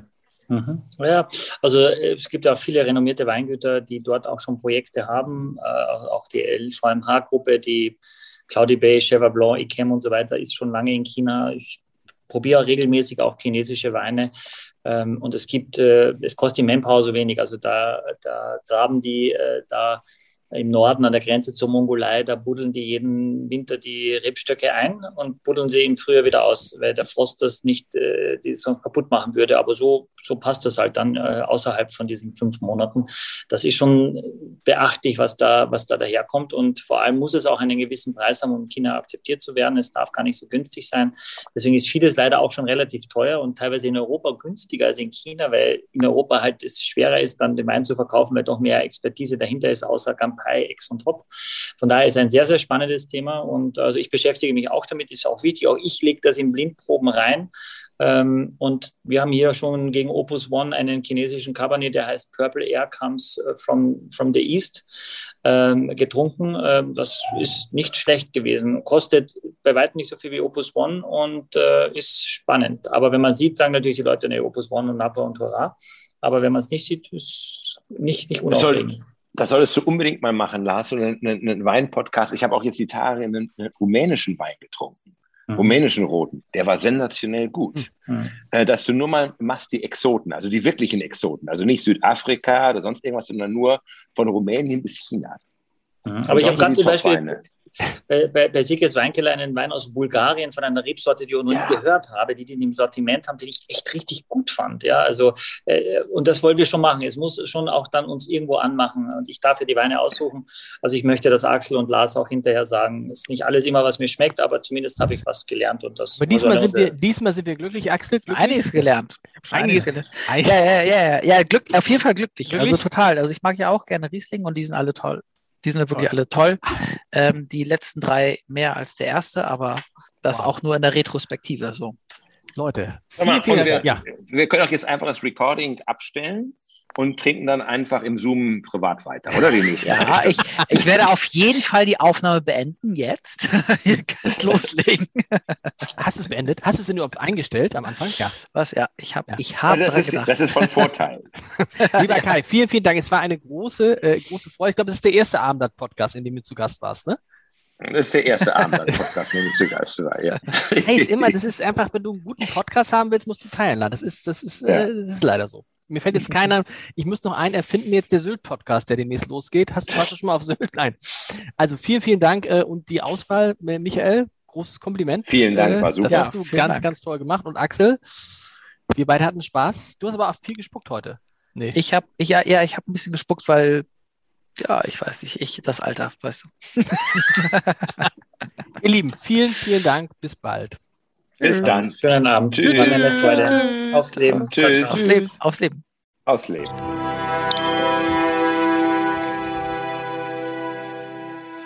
Weitere Podcasts vom Hamburger Abendblatt finden Sie auf abendblatt.de slash podcast. Ein Podcast von Funke.